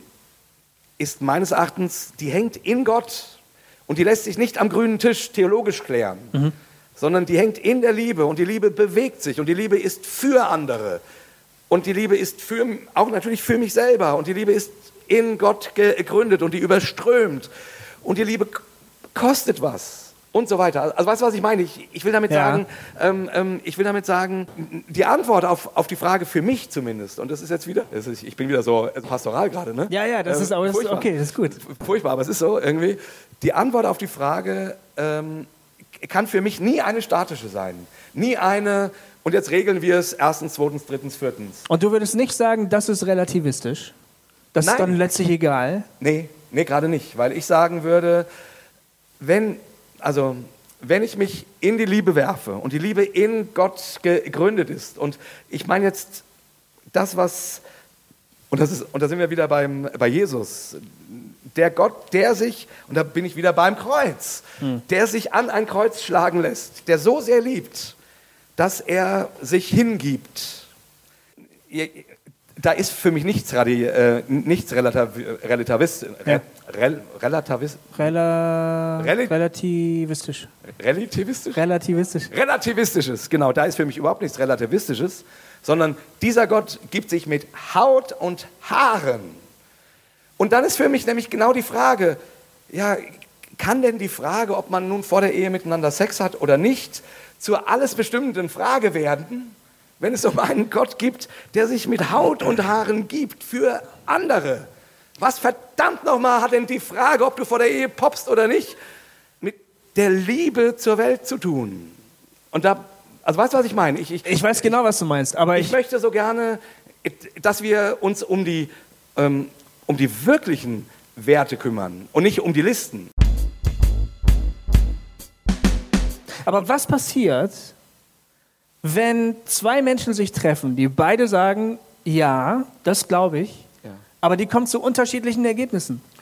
Das- was machst du dann? Ja, das muss man aushalten. Boah. Ja, ich meine, verstehst du? Ähm, also, ähm, soll ich jetzt nach Amerika gehen und denen einfach allen erklären, dass das, äh, wie das mit der Todesstrafe ist? Du kannst auch nach Sachsen gehen, wenn du willst. Ja, genau. ja, natürlich. Ich stehe dafür. Ja, ich Und, weiß, ich weiß ähm, das. und darüber ich würde ich ich- frage mich, ich frag mich das wirklich. Wie gehe ich denn damit um, wenn mir das Messer in der Tasche aufgeht? Ne? Wenn ich das Gefühl habe, ihr Spacken, ähm, dass ihr euch, dass ihr es auch noch wagt, euch als Christen zu bezeichnen, macht mich fertig. Ne? Das ist natürlich auch nicht liebevoll, weiß ich. Nee, ich, also da würde ich dir auch sofort widersprechen, ehrlich gesagt. Echt also, jetzt? Ja. Also ich, da bin ich, da bin ich, äh, Da stehst du drüber. nee, nicht da stehe ich drüber, sondern da stehe ich daneben. Ähm, Ich stehe neben dem, neben dem Sachsen, der sagt von mir aus, äh, wir müssen wieder, wieder das Gericht Gottes predigen, dass Gott straft und so. Ja, mir reicht es ja, wenn er Zäune bauen will, damit die Leute im Mittelmeer ersaufen oder Genau. in Griechenland verrecken. Oder das. Das reicht mir ja. Oder das? Und äh, nur mal kleiner Disclaimer: ähm, ähm, ähm, ähm, Nicht alle Sachsen sind so. Und, Nein, Und das ist nein. auch keine Charakterisierung von irgendwelchen Menschen, die aus Nein, Sachsen kommen. überhaupt nicht, das nein. ist nur ein äh, komisches Bild, was wir jetzt benutzen, Ich kenne ganz, ganz tolle Sachsen. was uns aus meinem Facebook-Feed äh, immer wieder entgegenstrahlt, sozusagen. Auf jeden. Aber was ich sagen will, ähm, also sorry, ich, ich würde sagen, ähm, mir geht auch das Messer in der Hose auf. Ach, du kennst das also doch. Ja, natürlich kenne ich das. Ja, eben hast du so getan, als Nein. du, als würdest du daneben stehen. Also du kennst das schon. Okay, wie Ja, gehst du denn damit natürlich um? kenn- Kenn ich das. Ich, ich, ähm, ja, ich versuche Du machst so. Hossa Talk. Ich mache Hossa Talk, genau. Nee, äh, ich, ich versuche, so gut ich kann, zu versuchen, Ebenen zu unterscheiden. Und die eine Ebene ist, dass ich mich daneben stelle und sage, äh, ich glaube nicht, dass ich, ich es weiß und du nicht, Okay. sondern ich bin auch nur ein Suchender wie du. Lass uns mal drüber reden. So. Und Das dann, ja. und dann gibt es aber natürlich die Ebene. Wenn ich meinetwegen, wenn man mich fragt, wie siehst du das denn? Dann würde ich Partei ergreifen und würde dafür argumentieren, dass es, dass Ja. es, dass es nicht richtig ist, Zäune zu bauen, äh, um die Menschen im Meer ersaufen zu lassen. Oder dass es nicht richtig ist, äh, die ähm, Mörder zu ähm, staatlich umzubringen mit der Todesstrafe. Mhm. Oder dass es nicht richtig ist, äh, eine Waffe zu Hause zu haben, um Einbrecher kaputt schießen zu können. Oder für Donald Trump zu beten, dass er Präsident wird. Ja, Genau. Ähm, und Ja, gab's doch so ein Video. Hast du das gesehen? ach, du, ich, Ehrlich, die standen alle um ihn rum und haben ihm die Hände aufgelegt und dann haben die so, oh Herr, Oh, und Shakalabadamba. dann Shakalaba und so haben die alles gemacht. Und das ist voll krass, ne? Da denkst du auch, also ich denke, ich, du nicht, aber ich denke dann, ey, Freunde. nee, nee, ich, ähm, ich denke das schon auch. Nur, nur zur gleichen Zeit ähm, frage ich mich, sind die Leute, die jetzt für diesen Mann beten, den ich absurd finde und wo ich irgendwie das Gefühl habe, das hat mit dem Christentum wirklich, also zumindest finde ich da nicht viele Überlappungen. Ich so. finde ihn sogar gefährlich. Ja, ähm, ja, genau. Ja. Äh, Ich auch. Ich wollte es nur vorsichtiger ausdrücken. Okay. Ähm, aber was ich eigentlich sagen wollte, ähm, die Menschen, die jetzt dafür ihn beten, will ich denen automatisch unterstellen, dass das alles nur abgewichste, versteckte Satanisten sind, Nein. die eigentlich Nein. ähm, das Reich der Sünde nach vorne bringen Nein, wollen. nein. Äh, Verstehst du? Ja, nein, natürlich nicht. Ich denke, das sind meistens Menschen, die, die versuchen, Gottes Willen zu tun. So. Okay. Und das will ich denen erstmal zugestehen. Und auch wenn ich in den Schlussfolgerungen äh, andere ziehe, äh, kann ich doch nicht einfach sagen, ihr seid alles Arschlöcher. Oder zumindest nicht sofort. Also es gibt Punkte, Jesus hat ja... Ich würde es sofort sagen und hinterher drüber nachdenken. Du würdest erst dran denken und Nee, dann als also, Arschlöcher ähm, ich finde hier ja wiederum Jesus sehr bezeichnend. Ne? Der, hat mit, der hat mit seinen religiösen Gegnern, den Pharisäern, äh, gestritten um theologische oder um ethische Sachen, auch gerade um ethische Sachen. Und war ziemlich hart. Nee, nee, nee, nee. Erstmal, erstmal nicht. Irgendwann hat er dann gesagt, ihr Ottern gezückt, ihr Schlangenbrut, ihr Ja. betünchten Gräber. Aber das hat er nicht sofort gesagt. Aber dafür liebe ich ihn. Ja, das, Ja, dass du das gemacht hast. ja, aber, herrlich. äh, ja, aber, Ja. Ich, aber ich glaube, wir ich habe ihn müssen wahrscheinlich falsch verstanden an der Stelle. Nein, wir müssen den, den ersten Weg gehen. Wir müssen erstmal in Dialog treten, miteinander sprechen, uns versuchen zu verständigen, ähm, an Punkten miteinander arbeiten, wo wir miteinander arbeiten können und an Punkten, wo wir nicht miteinander arbeiten können, dann vielleicht nicht miteinander arbeiten. Aber der Punkt, wo wir uns dann trennen, und wie gesagt, das sind natürlich sehr bekannte Verse, und ich liebe Jesus auch dafür, dass er, sich, dass er an irgendeinem Punkt gesagt hat, jetzt ist Schluss. Mhm. Aber meines Erachtens hat er das nicht sofort gemacht. Das ist nicht das Erste, was du von ihm hörst, mhm. sondern da, ist, da findet eine ganze Menge äh, Geschichte, Auseinandersetzung und so weiter statt. Und irgendwann sagt er, sorry Leute, jetzt ist mal Schluss. Jetzt, jetzt komme ich hier, also jetzt sage ich, wie es ist, ihr, ihr macht euch was vor. Ihr seid getünchte Gräber. Ja, ja. Er hat ihnen vor allen Dingen auch vorgeworfen, dass sie den anderen Leuten, den benachteiligten Leuten, Schaden zufügen. Genau dass genau. sie die Leute unter Druck setzen, dass sie die fertig machen, dass sie ihnen Lasten auflegen, die sie überhaupt gar nicht tragen können genau. und dass sie, dass das Ganze von vorne bis hinten gelogen war. Das hat ihn zum Vorwurf. Also er hatte genau. ziemlich konkrete Vorwürfe auch. Ne? Ja. So. Ja. Also was ich nur damit sagen will, ich finde es ich find's immer schwierig, wenn man sagt, ich weiß, wie der Hase läuft und du nicht. Das ist richtig. Jesus hat das an an ein paar Stellen wirklich sehr dezidiert gemacht. Er durfte und, das auch. Also ich meine. Und also ich finde, und ich finde es, und es gibt auch Punkte, wo man das auch machen kann. Ähm, hm. Aber ich finde, die sollte man nicht, nicht zu vorschnell aus der Tasche ziehen. Gut, also was machen wir, wenn wir völlig unterschiedlicher Meinung sind? Wir bekennen uns zu Jesus, wir bekennen uns zum Liebesgebot ja. und kommen zu unterschiedlichen Ergebnissen. Und ich, stehen diametral einander gegenüber. Was machen wir? Ja, ich würde sagen, ein guter Schritt wäre zum Beispiel zu sagen, ja, jetzt lass uns doch einfach mal von den, von den äh, unterschiedlichen Ansätzen, die mal jetzt in diesem Augenblick nicht diskutieren, sondern, keine Ahnung, Gott anbeten. Also wir, wir richten jetzt mal den Blick von unseren Unterschiedlichkeiten ähm, mal weg. Keine Ahnung, du findest Homosexualität ist Sünde. Ich finde es Sünde, dass du findest, dass Homosexualität Sünde ist. Ja. So, ja. Ne, steht so. Ja. Okay, da kommen wir nicht zueinander. Jeder hat seine, zieht seine Stellen aus dem Köcher. So, und jetzt lass uns das mal beiseite legen und mal miteinander vor Gott treten. Und zwar nicht, um den anderen zu überzeugen, sondern um Gott anzuschauen. Ja. Miteinander. Und dann feiern wir vielleicht Abendmahl zusammen, verbinden uns in Christus, obwohl wir äh, an, in, in, bestimmter Weise ähm, uns nicht einig sind. Hoffentlich isst und trinkt es sich niemand zum Gericht, weil ja. einer von beiden muss ja falsch sein. Oder es gibt der, oder der Dritte hat, hat recht, wer auch immer das ist. Aber, ja, okay. äh, ähm, aber um. über die Abendmahlskiste, da müssen wir echt nochmal drüber reden, ein andermal. Aber ja. anyway. Und dann hoffen wir, dann hoffen wir, dass wir in der großen Liebe, die von Gott kommt, und in, wo Nikolaus, Nikolaus von Chloe sagt, dass in Gott alle Paradoxe zusammenfallen, dass, dass man Gott nicht durch, durch ähm, wie heißt das, ähm, durch so ein ähm, Entweder-Oder-Denken fassen kann, mhm. sondern dass Gott immer, dass in Gott immer auch ein sowohl als auch ist oder mhm. ein, ein, ein Ja und und nicht ein Ja, aber und so weiter. Also wenn, wenn wir uns darauf einigen können, dass wir, also dass Gott größer ist als unsere Unterschiedlichkeit, dann haben wir da zumindest einen Ansatz, wo wir miteinander äh, Gott feiern können. Okay, dann beten wir zusammen Gott an. Ja. Wir feiern gemeinsam Abendmahl. Ja. Und dann wird gestritten. Ja. Weil das muss dann sein. Ja. Weil du kannst ja auch nicht da auseinandergehen und sagen, ihr sagt jetzt das und wir sagen jetzt das, ist ja auch letztlich scheißegal. Also es muss dann ja auch eine Auseinandersetzung stattfinden. Ja klar, ja klar. Ja, finde ich auch. Aber vielleicht kann die dann anders sein. Also, das wäre meine Hoffnung. Was auf jeden Fall, glaube ich, hilfreich ist, ist, dem anderen ins Gesicht dabei sehen zu können. Also, genau.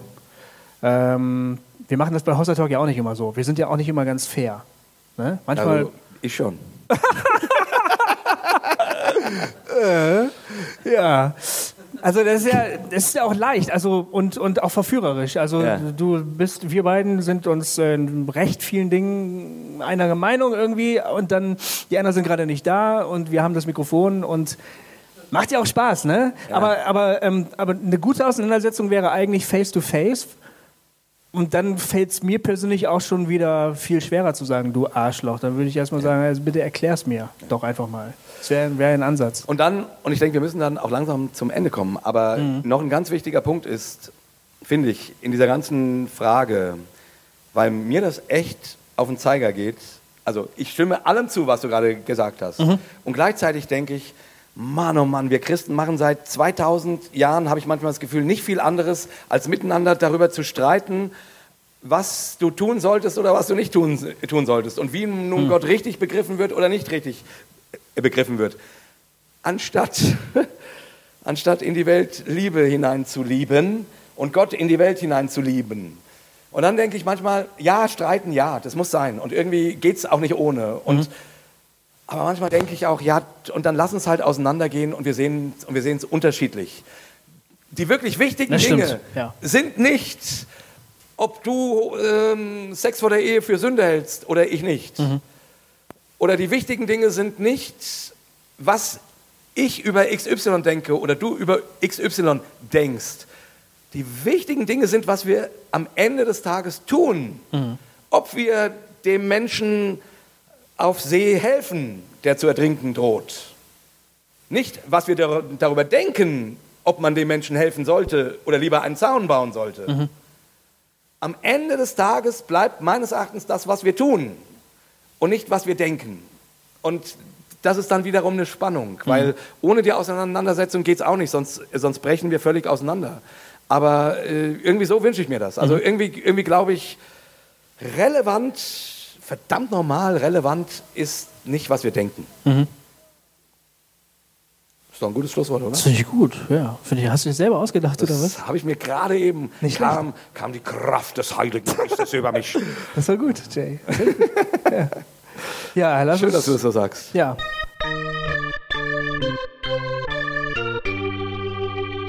Hossa Talk. Okay, ja. Ja, jetzt super. Jetzt. Ähm, widersprechen oder irgendwas finde ich schwierig, weil ich finde, ich habe es am Ende doch irgendwie wieder weich gezeichnet und postmodern. Ähm, man muss halt drüber reden, jeder hat seine Meinung und man hofft, es bleibt harmonisch. Bist du Chris, ne? Ich bin die Christin. Ja, alles klar. Ach, kennt ihr euch? Ja, ja. Ja, ja. Wann ladet ihr denn mal den Herrn Pazzani zum Beispiel zum Hossa-Talk ein? Also wie, wie geht man in die Konfrontation mit jemand, mit dem man wirklich ziemlich sicher nicht einer Meinung ist über meinetwegen Homosexualität oder was? Ja. ja, das ist immer wieder, äh, wir diskutieren das auch immer wieder. Ich, ich weiß, also, ach, das ist so blöd. Ne? Du hast dann entweder, landest du bei so einem Format wie, wie hart, hart, aber fair und, du, und, du, und jeder bringt irgendwie seine unterschiedlichen Ansichten und darauf habe ich überhaupt keinen Bock. Miteinander zu, zu reden, brüderlich, freundlich, das fände ich spannend. Ähm, das Problem ist, ich, ich kenne den Ulrich nun, nun nicht wirklich. Ähm, ähm, ähm, ich weiß gar nicht, klar könnte man den mal fragen, aber die, also die Leute, die wir einladen, zu denen haben wir ja irgendwie eine Connection. So, das ist natürlich einfacher. Ähm, also bisher waren wir noch nicht so weit. Ich, und bisher hat er auch noch nicht gesagt, er, er würde gern mal kommen. Also wir warten Der immer kennt das drauf. überhaupt gar nicht. Ja, also Aber wir warten. was, was würdest du dir äh, davon erhoffen? Mal zurückgefragt. Also Ja. fändest du das sinnvoll? Fändest du das gut? Ähm, ja, fände ich gut. Fände ich, ich, ich, das ist so ein bisschen auch die ähm, postmoderne Kritik und wa- was macht man mit denen, die man kritisiert? Kapseln wir uns jetzt halt von denen ab und diskutieren halt ähm, kritisch, relevant und freundlich miteinander die Dinge, die nicht ganz so wichtig sind und dann können wir uns stehen lassen, wenn wir uns nicht einig werden. Oder wir setzen uns mit denen auseinander, wo wir anderer Meinung sind, wo wir auch sagen, in die Gemeinden gehe ich nicht, die Predigen höre ich mir nicht an, weil da springe ich an die Decke. Also wie kommen wir mit denen wi- wieder zusammen? Wie, also ihr seid welche, ihr könnt gut miteinander reden, ihr ähm, könnt euch austauschen, aber wie macht man es mit denen, die vielleicht auch nicht so ein, jeder hat seine eigene Wahrheit, Denken haben und Also ich finde ja, dass es eine Voraussetzung dafür ist, dass man mit dass man miteinander spricht, dass man auch miteinander sprechen kann. Also wenn wir jetzt jemanden zu Gast haben, der zum Beispiel das, was wir sagen, gar nicht stehen lassen könnte, wäre das irgendwie auch schwierig. Also es muss ein Dialog stattfinden. Genau. Der einen Versuch machen wir. Im Oktober werden wir Genau. einen sehr expliziten ähm, Gegner von uns zu, zu Gast haben. Ähm, er ist ein Reformierter. Ist er, ist er Theologe? ja, und arbeitet als Missionar in einem osteuropäischen Land und der hat, hat sich schon mehrfach sehr, sehr fürchterlich über uns aufgeregt und geärgert und ähm, da hat ja Jay tollerweise ihm einfach eine E-Mail geschrieben äh, nachdem er auch so einen Blogartikel über uns geschrieben hat, der ziemlich hässlich war und hat ihn einfach eingeladen. Und daraufhin hat er sehr, sehr freundlich reagiert. Also so freundlich, wie ich das überhaupt nicht erwartet hätte, ehrlich gesagt. Ja, das war aber, ich war auch freundlich zu ihm. Ja, du warst auch freundlich. Ja, weil ich fand seine Kritik ja durchaus äh, sehr eloquent formuliert. Genau, ich Also- fand sie halt völlig falsch. wirklich. Es war gut formuliert, also- es war kompletter Blödsinn, was er geschrieben hat, aber, aber es Ja, war, an ein paar war, Stellen hat er durchaus äh, auch einen Punkt getroffen. er ist ein Also- kluger Mensch. und, ähm, kluger Mensch. Genau, und er hat gesagt, ja, er möchte gerne kommen und das werden wir im Oktober machen. Das ist so der erste Schritt. Genau. Aber ich, bisher war ich oft derjenige, der gesagt hat, ey, ich habe keine Lust auf so ein Hard aber fair Format. Jeder ballert seine Thesen raus. Ich habe noch nie eine Hard aber fair Sendung ähm, gesehen, wo ich hinterher schlauer war als vorher. Doch, ich habe schon, ich hab schon mehrere gesehen, aber ich habe noch nie eine gesehen, wo ich hinterher gedacht habe, oh, das waren aber spannende Argumente. Ich glaube, ich muss mal nachdenken über meine Position. Eigentlich war es immer nur so, dass ich mich erstens gefreut habe, Genau. dass sich Menschen gegenseitig aufs Maul hauen. So, das ist der Spektakel. Und außerdem habe ich gedacht, wieso hat der Typ, der meine Meinung hat, nicht lauter gesagt, dass er meine Meinung hat oder so. Das, da kommt, finde ich, wenig Gutes bei raus. Aber es käme auf den Versuch drauf an. Vielleicht. Genau. Also von daher guter Hinweis. Ja. Mal gucken, wann der Heilige Geist und so weiter hat. Also ich würde gerne noch weil Sie äh, etwas fragen, weil es so ein bisschen so den Eindruck hatte, ich glaube euch das nämlich nicht. Ähm, also äh, hier, meine Vorrednerin hat so ein bisschen gesagt, ähm, dann wart ihr doch wieder bei dem Punkt, wo jeder hat so seine Meinung und sieht das so, wie er will und, und da einigen wir uns dann auch.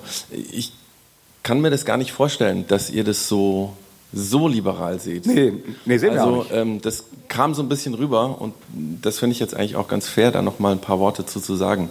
Also du hast, äh, ihr habt euch ja irgendwie am, am, am Anfang auf Jesus geeinigt. Dann ist relativ wenig, äh, finde ich, dazu gekommen, wie ihr diese Beziehung, und darum geht's ja eigentlich, zu Christus lebt. Äh, dann ist öfters mal das Wort Christentum gefallen, finde ich ein ganz schwieriges Wort, weil es eigentlich ja nicht um irgendein Tum geht, sondern um eine wenn er denn da ist und real existiert, eine Beziehung zu diesem Christus. Also da würde ich gerne einfach ein paar Takte hören, ähm, weil sonst gehe ich hier raus und denke, ne, wie sind die denn drauf, die beiden? Äh, ich weiß, ich habe ehrlich gesagt noch nicht verstanden, was du. Also wie, wie sieht das konkret aus, dass man sich Jesus zum Vorbild nimmt? Und, und äh, du willst vor allen Dingen auf die gelebte Beziehung zu ihm hinaus, ne? Genau, also und, und die Frage eben ist dann, also weil dann ist ja nicht mehr alles relativ. Also weil das, vielleicht war das jetzt aber auch nur so die Wahrnehmung von meiner Vorrednerin, das weiß ich nicht. Also, wir haben doch klar gesagt, dass für uns gar nicht alles relativ ist. Also, ich sehe, ähm, die, die erste Antwort ist, ja, es gibt verbindliche Werte. Wir sind uns über diese verbindlichen Werte oft nicht einig. Das muss man ja einfach konstatieren. Da gibt es unterschiedliche Ansichten zu. Auch im ganzen Christentum, auch in der ganzen Christenheit. Wie gesagt, setz mal einen Orthodoxen und Benny Hinn an einen Tisch. Also die, die, die haben nicht viel miteinander gemeinsam. So. Ähm, also es gibt zu unterschiedlichen Themen sehr unterschiedliche und diametral entgegengesetzte Auffassungen. Keine Ahnung. Nimm das Thema, darf man als Christ Dienst an der Waffe tun? Also äh, schau die Kirchengeschichte durch und du findest diametral unterschiedliche Ansätze, die, die das völlig unterschiedlich m, beantworten. Ich würde trotzdem daran festhalten, natürlich, also natürlich ist nicht alles gleichgültig. Das haben wir ja relativ deutlich gesagt. Und die Frage ist, auf diesem Weg rauszufinden, erstmal für sich selber, dann mit den Menschen, mit denen man in, äh, in Beziehung ist, oder eigentlich muss man sagen, das ist erstens, für sich selber in der Beziehung mit den Menschen um einen herum.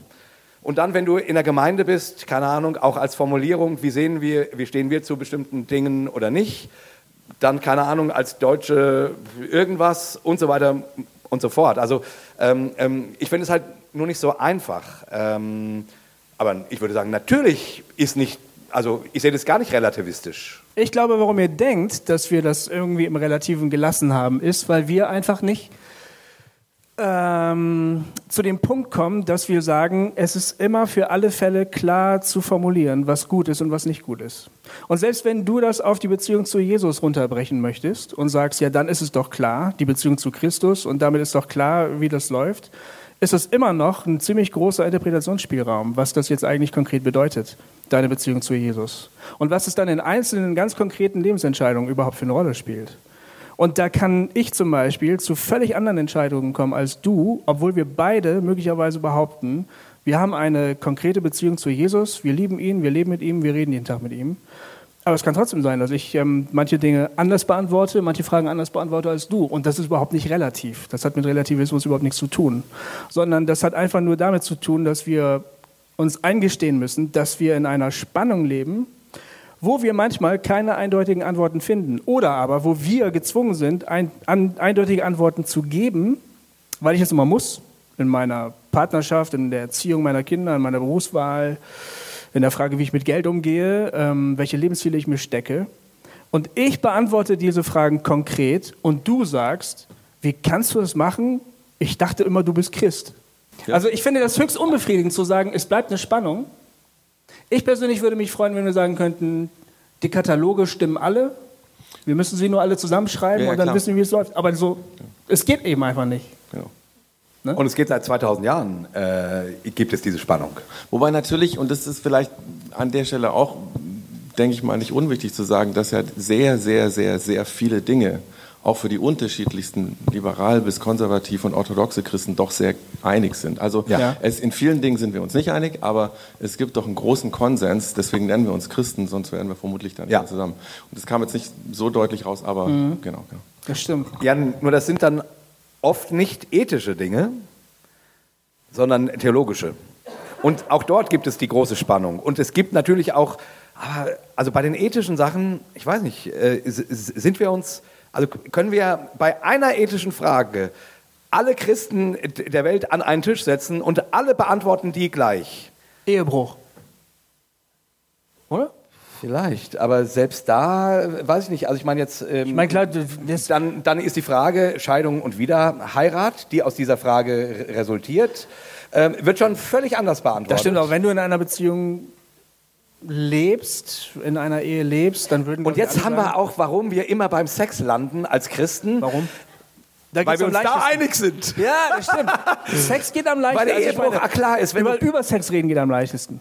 Ja, aber also ich will nur sagen, also im, im, bei den ethischen Fragen äh, mag es sein, vielleicht gibt es aber, also im Großen und Ganzen ähm, finde ich da eine ganz, ganz große Spannung. Hm. In theologischen Fragen wird es schon, aber auch nur ein kleines bisschen einiger, weil wie gesagt... Mord. Mord. Aber dann ist die Frage, also wenn der Einbrecher von mir ermordet wird, ist ja kein Mord, das ist ja Notwehr. Ja genau, aber das, naja, ist, ein, aber das ist dann eine Definitionsfrage und so weiter. Also sorry, ich, ich sehe, äh, also das wäre ja nicht die Frage, äh, war, ähm, was ist Mord, sondern es wäre die Frage... Wann ähm, darf ich einen Menschen töten? Genau. Ja. Und bei dieser Frage sind sich Christen 0,00 einig. Stimmt. Da gibt es so verschiedene Positionen zu. Bei so einer wichtigen Frage. Ja, stimmt. Also, naja, genau. Aber ich, ich hoffe, das macht es klarer. Ne? Also ich, ich, ich suche die Einheit und, und deswegen sträube ich mich manchmal auch, ähm, mich abgrenzend zu ähm, abgrenzende Dinge zu formulieren, weil ich eigentlich das Gespräch suche, mir das wünsche. Und weil ich nicht möchte, dass, dass weil wir unterschiedlich äh, zueinander stehen in bestimmten Punkten, wir deswegen nicht miteinander sprechen oder nicht miteinander beten oder nicht miteinander gute Dinge tun. Ähm, genau, aber das ist eine Spannung und das ist sie seit 2000 Jahren und darüber hinaus. Die gehört zu uns und ich glaube, die wird nicht über einen Konsens beantwortet, sondern über eine Verankerung in der Liebe Gottes. Hm. Anders, glaube ich, ist das nicht zu lösen. Ich würde gerne eine Frage stellen, Hallöchen hier, ja. die von der Metaebene und der Frage nach dem Zusammenleben eher weggeht auf die persönliche Ebene zu euch und euch äh, fragen, was denn für euch in eurem Alltag äh, Maßstäbe sind, an denen ihr euch orientiert oder mit denen, äh, die, die für euch besonders wichtig sind, vielleicht mit denen ihr kämpft, die ihr irgendwie in euer Leben reinkriegen wollt, mit denen ihr noch nicht fertig seid, wie auch immer. Welche sind für euch persönlich wichtig? Scheißegal, ob sie für die ganzen Christen sonst wichtig sind. Hm. Ja, Gofi, was ist für dich wichtig? oh, ich weiß nicht. Also ich meine. Ich sag mal was. Da, also ich meine, da, da bin ich ja auch nicht so ganz. Äh, da bin ich ja Christ. Also. Ähm, also sag, sag du mal. Also ich, mir, mir, mir fallen so große Worte ein. Wahrheit, Wahrheit und Liebe fallen mir und Freiheit. Aber das ist alles so abstrakt irgendwie. Ja. Also ich sag mal so, ähm, jetzt um es mal konkret zu machen. Ähm, ich, ich bemühe mich gerade zu lernen, ein großzügigerer Mensch zu sein. Ich gucke jetzt nicht zu meiner Frau, weil ich vermute, dass sie die Augen verdreht. ähm, und trotzdem ist es so. Ähm, ich merke, ich, so, ich teile nicht gerne. Ich teile nicht gerne. ich, echt? Wusste ich doch gar nicht. Ich, ich teile echt nicht gerne. Ich finde ja. das doof. Ich habe gern die Dinge für mich irgendwie und so. Und es, äh, das ist, jetzt, es ist echt Pillepalle. Und, aber, aber es ist so. Ich möchte, ich, ich sehne mich, also irgendwas in mir drinne sehnt sich danach frei zu werden. Und ich habe den Verdacht, dass ich nur frei werde, wenn ich großzügig werde. Wenn ich mich nicht mehr, äh, wenn ich die Dinge nicht mehr für mich horte. Wenn ich über meinen Schatten springen lerne und loslasse und abgebe und teile. So, also das, das ist so eine Sache, die ich gerade relativ konkret für mich versuche zu entdecken, weil ich glaube, alles, was hortet, das macht das Herz eng und schmal und hart. Und alles, was loslassen kann und verteilt, großzügig ist, das macht es weit und sanft und weich. Und, ich, und so, das ist so ein großes Wort. Ne? Ich mhm. will zu einem weichen Herz. Und ich sehe, mein Herz ist ganz oft nicht weich. Das richtet andere Menschen, das ähm, und so weiter. Ich will Großzügigkeit lernen. So, das ist so ein Ding, was, was so gerade mir ganz stark vor Augen äh, steht und wo die Welt jetzt über mich urteilt, dass ich eine echte arme Wurst bin. Also das, das ist ach Quatsch. Ich, äh, aber, es, aber das fällt mir ein. Großzügigkeit ist für mich ein, ein Wert, den ich gerne entdecken möchte finden das möchte. Ist jetzt was sehr Konkretes so, ne? Genau. Wenn du, wenn du jetzt so nach dem Lebensentwurf fragst oder nach der ganz großen Sache, würde ich sagen, ich versuche, ich versuche herauszufinden, wie Jesus das Leben sieht und wie der äh, mich sieht. Also da, da also genau, ich, ich, versuche das Leben und mich selbst mit, mit seinen Augen zu sehen und zu überlegen, was bedeutet das dann in meinen konkreten Lebensentscheidung. Also das ist zum Beispiel die Frage, wer bin ich? So, wie, zu wem hat der mich werden lassen? So, auf was für einem Weg ist der mit mir unterwegs? Ähm, was will der eigentlich von mir? Ist, von, ist für mich eine konkrete Frage. Was will der eigentlich von mir? Und wie lebe ich das jetzt? Also mit meiner Familie, mit meinem Beruf. Ähm, mein Beruf ist zum Beispiel Geschichten zu schreiben, weil ich Schriftsteller bin. Ähm, worüber schreibe ich? Welche Geschichten finde ich wichtig? Welche Themen finde ich wichtig? Wo werden die veröffentlicht? Ähm, schreibe ich Sachen, die sich gut verkaufen lassen oder schreibe ich Sachen, von denen ich glaube, dass sie wichtig sind? Also so diese, diese also das, das wird dann so in, den, so in die ganz kleinen Details reingedröselt. Aber das geht eigentlich aus von der Frage, wie sieht Jesus mich? Wie sieht er das Leben? Ähm, was ist in seinen Augen wirklich wichtig? Wie, wie komme ich dahin? Und auf diese Frage finde ich nie eine vollständige, befriedigende Antwort.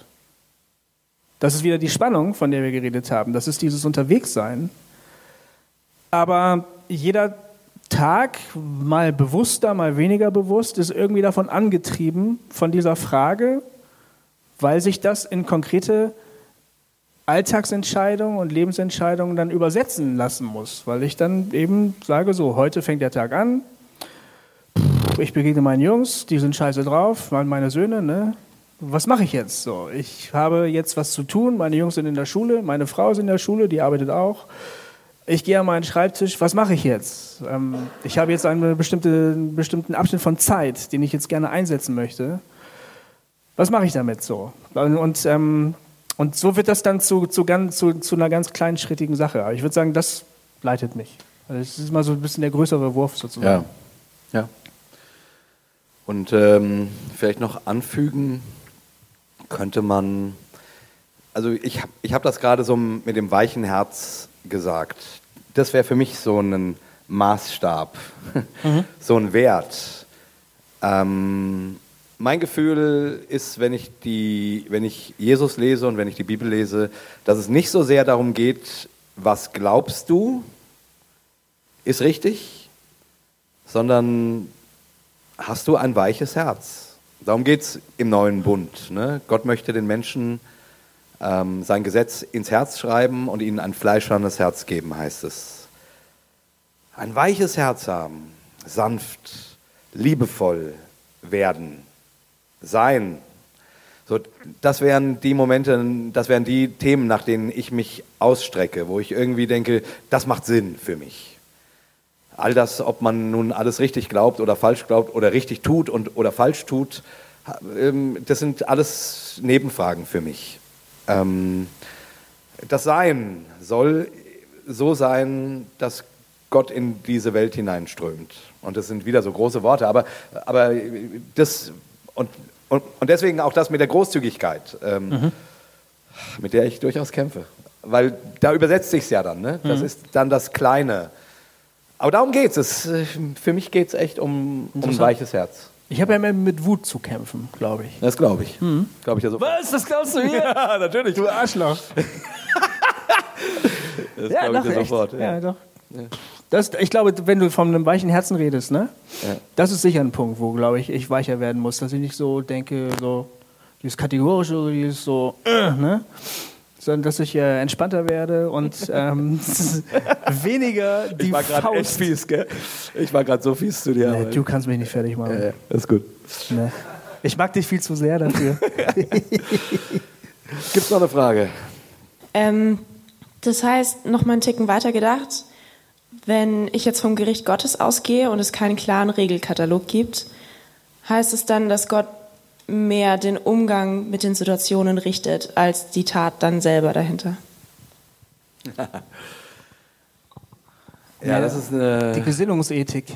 Naja, das ist eine spannende Frage. Also jetzt mal übersetzt, ähm, richtet er den Umgang damit, meinetwegen, nee, wie hast du es gesagt? Äh, richtet er den Umgang damit oder die, nee, kannst du es nochmal sagen? Ich habe es, glaube ich, nicht kapiert.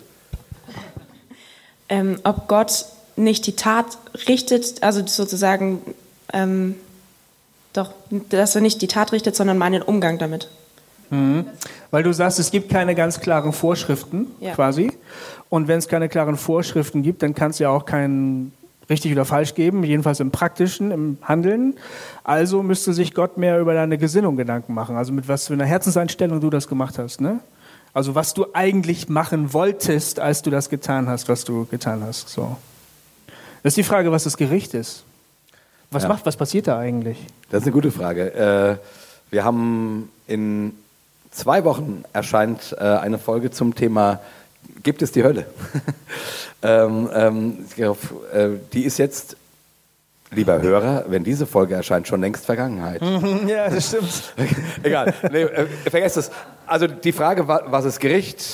Darüber haben wir in der Folge zum Beispiel nicht geredet. Nee, was, darüber was, haben wir nicht geredet. Das ist echt nochmal eine total spannende Frage. Mhm. Ähm, was ist Gericht und was ist Gerechtigkeit? Ich, ah, ich finde das so schwierig, um jetzt zu deiner Frage zu kommen. Ähm, ähm,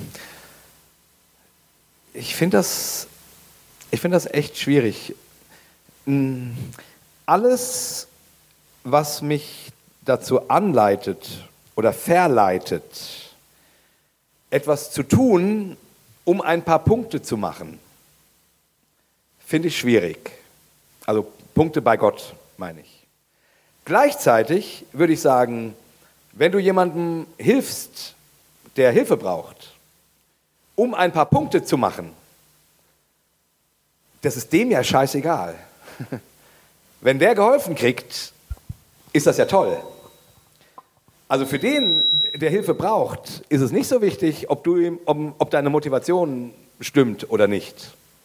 Mir ging es jetzt auch weniger um die Werkgerechtigkeit selber, sondern einfach nur das, was Gott dann letztendlich richtet. Wie beurteilt Gott das dann? Ne? Nach ja. welchen ja, woher sollen wir das wissen? woher soll ich das wissen, äh, welchen Zettel Gott irgendwann aus dem Zettel ähm, aus der Tasche zieht? Also Und das ist dann ja wiederum schwierig für uns, die wir glauben, dass wir irgendwann mal vor Gericht stehen bei Gott weil wir dann ja sagen, wie soll ich mich denn jetzt darauf einstellen? Wie bei einer Prüfung, ne? Also für welche Fragen soll ich lernen? Ah, das ist doch alles totaler Quatsch. Wieso? Ich versuche das nur einfach. Nee, nee, nee, nein, nein, nicht, Nicht, was du gesagt hast, lieber Gofi. Ach so, ich nein, dachte nein, nein, schon. so meine ich das nicht. Ich meine, so diese Haltung, oh, jetzt, ich komme vors Gericht, wird, wird Gott sagen, das war gut oder, oder war es schlecht? Das ist, doch, also, das ist doch eine total bescheuerte Frage. Warum? Weil es, weil es darum geht, was dein Leben in dieser Welt hinterlässt. Hinterlässt es Schaden oder hinterlässt es Segen? Hinterlässt es Liebe oder hinterlässt es Zerbruch? Was der liebe Gott dazu sagt, ganz ehrlich, es ist doch scheißegal. Vielleicht habe ich jetzt ein Bier zu viel getrunken, aber ehrlich, ehrlich, also ich Aber das finde, ist doch wichtig, was Gott dazu sagt. nee, ähm, ich glaube, wer, wer sich fragt, oh, äh, wird mir Gott auf die Schulter klopfen oder wird er mir die Pistole auf die Brust setzen? Da geht es doch um die völlig falschen Dinge. Meines Erachtens, geht es, meines Erachtens geht es Gott darum, dass Liebe in der Welt gelebt wird. Meines Erachtens geht es Gott darum, dass das, wo, das wofür Christus am Kreuz gestorben ist, dass Menschen hineingeholt werden und nicht äh, rausgeworfen, dass, dass, äh, dass, dass sich hingegeben wird füreinander, dass wir das leben, darum geht's. Und nicht darum, was der liebe Gott über uns eines Tages sagen wird. Aber wenn ich Angst vor ihm habe, ist es mir doch wichtig. Ja, natürlich. Und das zeigt meines Erachtens, dass du auf der falschen Fährte bist, Also- wenn du Angst vor ihm hast. Ja, wenn ich mir. Ich wachse mit dem Gedanken auf, mit dem Glauben auf, oder jemand hat es mir gesagt, vor kurzem vielleicht, du wirst eines Tages vor Gott zu Gericht erscheinen. Ja. Und dann wird er dich beurteilen und wird dir sagen, wie dein Leben war. ja. Und dann es liegt es natürlich nahe, dass ich denke, oh no. Ne? Und deswegen- und wonach beurteilt er mich dann? Und, Und wie, kann deswegen- ich, das- wie kann ich das jetzt schon mal einflussen, dass das nicht so schlecht für mich ausgeht? Das ist ja. Ja, das, das ist ja sozusagen genau diese Folge, nach der wir Christen immer wieder dann letzten Endes irgendwann leben, nachdem wir irgendwann begeistert angefangen haben, oh, Jesus lebt und bla bla bla. Und dann fallen wir da wieder rein, oh, mache ich denn alles richtig und so weiter und so fort. Und das ist genau der Grund, warum ich persönlich mit dieser ganzen, wir müssen wieder das Gericht Gottes predigen, Nummer, ich, ich denke, das ist der totale Scheiß. Warum? Sag das mal, bring das mal auf den Punkt. Ja, Warum? ich, äh, genau deswegen, weil das fördert, dass wir uns fragen, wie denkt Gott über mich? Wie kriege ich es hin, dass er gut über mich denkt? Was muss ich dafür tun? Was muss ich dafür lassen? Äh, und das bringt alles eine Oberflächlichkeit, ein, ein oberflächliches Handeln, um, um den Gott zu befriedigen mit sich. Und klar, die Vertreter dieser ähm, Theologie werden sagen, nein, nein, nur Christus allein, das Kreuz hat uns erlöst. Aber wenn es dazu führt, dass wir in Angst und Bange vor dem lieben Gott versuchen, bessere Menschen zu sein, dann geht es meines Erachtens an dem vorbei, was Jesus gesagt hat. Jesus hat gesagt, ähm, so seid barmherzig, wie barmherzig Gott ist. Er hat von einem Gott gesprochen, der, dessen Barmherzigkeit überfließt. Und genau so sollen wir sein. Man muss also keine Angst haben vor Gott. Du musst, du musst überhaupt keine Angst haben vor Gott. Niemals. In keinem Augenblick deines Lebens musst du jemals Angst haben vor Gott. Meines Erachtens. Und all das, was die Angst vor Gott be- betont, würde ich sagen, und ich weiß, das, das ist streitbar und man kann auch darüber streiten, weil es natürlich äh, Bibelstellen gibt, die du rausziehen kannst. Aber was ist hiermit? Ähm, ähm, und es ist furchtbar, in die Hände des, des lebendigen Gottes zu fallen und ja und so weiter und so fort. Weiß ich, weiß ich alles. Ich bin nicht blöd. Ich habe das Buch gelesen, oft. Ich bin nicht blöd. Und trotzdem glaube ich, es ist der falsche Ansatz, Menschen vor Gott Angst zu machen. Oder dir selber vor Gott Angst zu machen. Entweder das stimmt und der ist so barmherzig, wie Jesus sagt. Und wenn das so ist, dann macht es Sinn, Barmherzigkeit in die Welt zu leben, ein weiches Herz zu bekommen. Nicht um Gott irgendwie, damit Gott dir eines Tages auf die Schulter klopft. Scheißegal, ob der mir auf die Schulter klopft. Es ist wichtig, dass Liebe gelebt wird, würde ich sagen. Weiß nicht, ob das deine Frage beantwortet, ich glaube nicht, aber. Ähm, äh, Aber kam mir jetzt ist so. es wichtig, dass er mir auf die Schulter klopft. Ja? Also ich, ja, ja, also ich glaube ehrlich gesagt, Mir auch, nicht. das macht er auch. Aber, aber Ja. mir, ist, mir, mir ist es, Echt, mir ist es echt, echt egal. echt, das verstehe ich nicht. Mir ist es echt egal. Verstehe nicht. Ich, ich, weil ich irgendwie denke, ja, soll der mir auf die Schulter klopfen oder nicht? Ist, ist, ist, ist scheißegal. Nee, ist, es ist nicht, weil es geht darum, eine Freundschaft zu Gott auch. Und das ist doch was. Das ja, ist das doch, ist was anderes. Ja, ich ja. meine jetzt, äh, gut gemacht, mein Nee, mein nicht, nicht so, ich meine nicht so den Oberlehrer so, gut, jetzt geh spielen. Nein, ich meine, Freundschaft ist ja was anderes. ja, Das ich ist meine, was anderes. Ja, und, und darauf freue ich mich eigentlich. Also ich persönlich freue mich darauf, ehrlich, kein Scherz. Ja. Ich Nee, freue mich darauf, äh, endlich ähm, dann auch zu Gott zu kommen, so, also so richtig, weil ich denke, das ist eine geile Freundschaft. Ja. Und da gibt es auch keinen Grund, Angst zu haben. Und ähm, der kriegt das schon hin. Mit Ja, da, da bin ich bei dir. Das Ja. sehe ich ja auch so. Also ich, ich finde es nur als Aussicht, als Belohnung, jetzt klopft er mir auf die Schulter, also so, ne, als Bild, denke ich, Ja. also Nee, nee, das- das verstehe ich, Gibt es im Leben nicht, nicht, nicht Wichtigeres irgendwie? Mhm. Ähm, Gofi, du hast vorhin irgendwie bei der Beantwortung von der Frage mal kurz gesagt, dass es dich frustriert oder dass du Frustration auch erlebst, wenn mh, das immer so in diesem Relativistischen bleibt und sagt, ja, wir müssen halt im Gespräch bleiben, im Dialog und so. Und ähm, ich muss sagen, das äh, hat mich angesprochen, weil ich dachte so, okay, man will ja als Christ irgendwie eine Wahrheit oder ich, man ist ja total auf der Suche und deshalb oder deshalb bin ich auch Christ geworden oder deshalb hat es mich überhaupt irgendwie in diese Richtung getrieben, weil ich irgendwie nach einer, nach einer Wahrheit suche und eine Wahrheit ist für mich ja irgendwie doch was, was du nicht relativ, relativieren kannst wieder. Und da, ja, ich wollte dich einfach nochmal fragen, wie gehst du damit um oder wie, oder warum gibt es das eigentlich nicht? Ne? Warum können wir als Christen jetzt nicht sagen, auch nach diesem Abend jetzt so, ist ja doch irgendwie dann teilweise zumindest relativ geblieben. Warum ist ein Gott, der ja eigentlich sagt, ja, oder Jesus, ich bin der Weg, die Wahrheit und das Leben, warum lässt sich das dann wieder irgendwie doch nicht richtig leben oder verstehen oder so? Ja, ich, ich, ähm, ich äh, empfinde es als frustrierend, weil ich ein sicherheitsbedürftiger Mensch bin und gerne wissen möchte, woran ich bin. Und äh, weil ich schon als Kind irgendwie darauf aus war, ähm, niemandem zur Last zu fallen und blo- bloß richtig zu sein und Lob zu bekommen und nicht Tadel oder sowas. Ähm, das ist das Frustrierende an, dem, an der Sache. Ich empfinde es aber auch als Befreiung, weil ich... Ähm, weil, weil es plötzlich ein Raum ist, in dem ich mich bewegen kann, ähm, wo meine Entscheidungen, die ich treffe, zählen, also wo es auch auf mich ankommt. Ähm, und das empfinde ich als eine totale Wertschätzung Gottes gegenüber uns Menschen, dass das ein Dialog ist, untereinander, aber auch mit Gott, ähm, wo wir über konkrete Fragen des Lebens im Gespräch bleiben mit Gott. Das ist eine totale Wertschätzung. Und deshalb, ähm, ich, ich finde das beides. Mittlerweile empfinde ich diese Spannung eher als befreiend, weniger als frustrierend.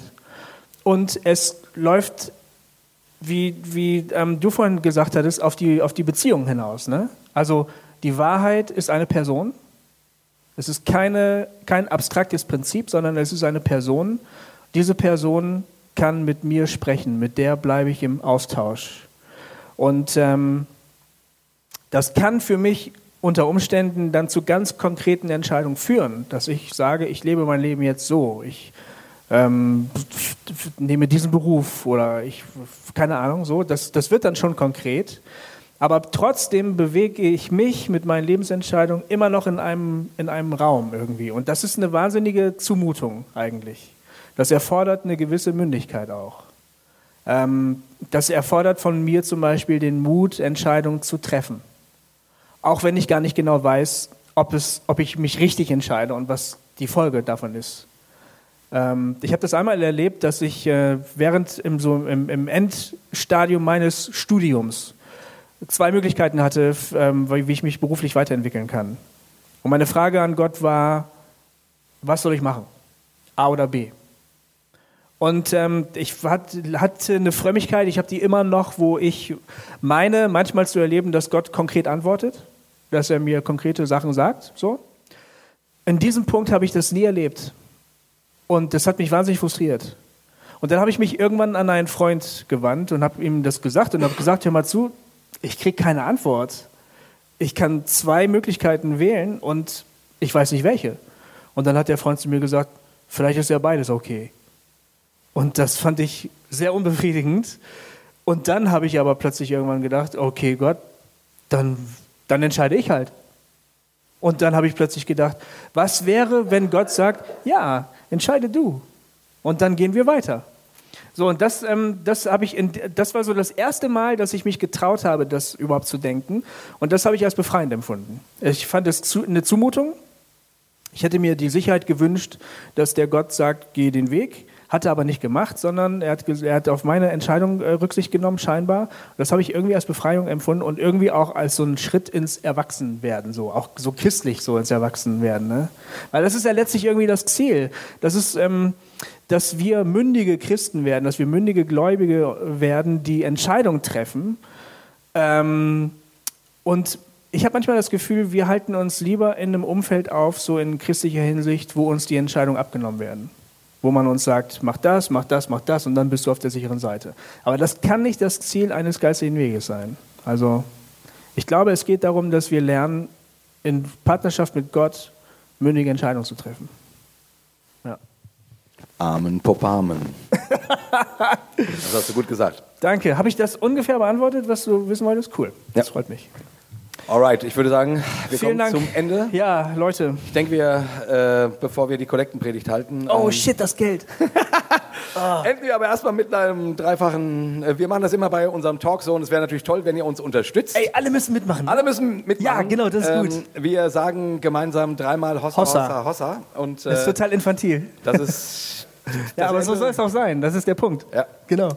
Also, wir verabschieden uns, liebe Hörer. Es war schön, dass ihr da wart. Genau, danke, dass ihr uns zugehört habt und so viel Zeit mitgebracht habt und so genau. viel Sitzfleisch. Und ich hoffe, es hat euch gefallen. Ja. Ja, ein bisschen Applaus wäre schon auch drin. Achso, jetzt der Applaus. Vielen Dank. Das wäre doch nicht nötig gewesen. und wir verabschieden uns auf jeden Fall mit einem dreifachen Hossa, Hossa, Hossa. Vielen Dank. Einen schönen Abend. Genau.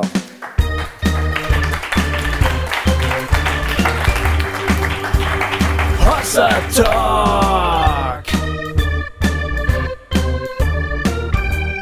Jay und Goofy erklären die Welt.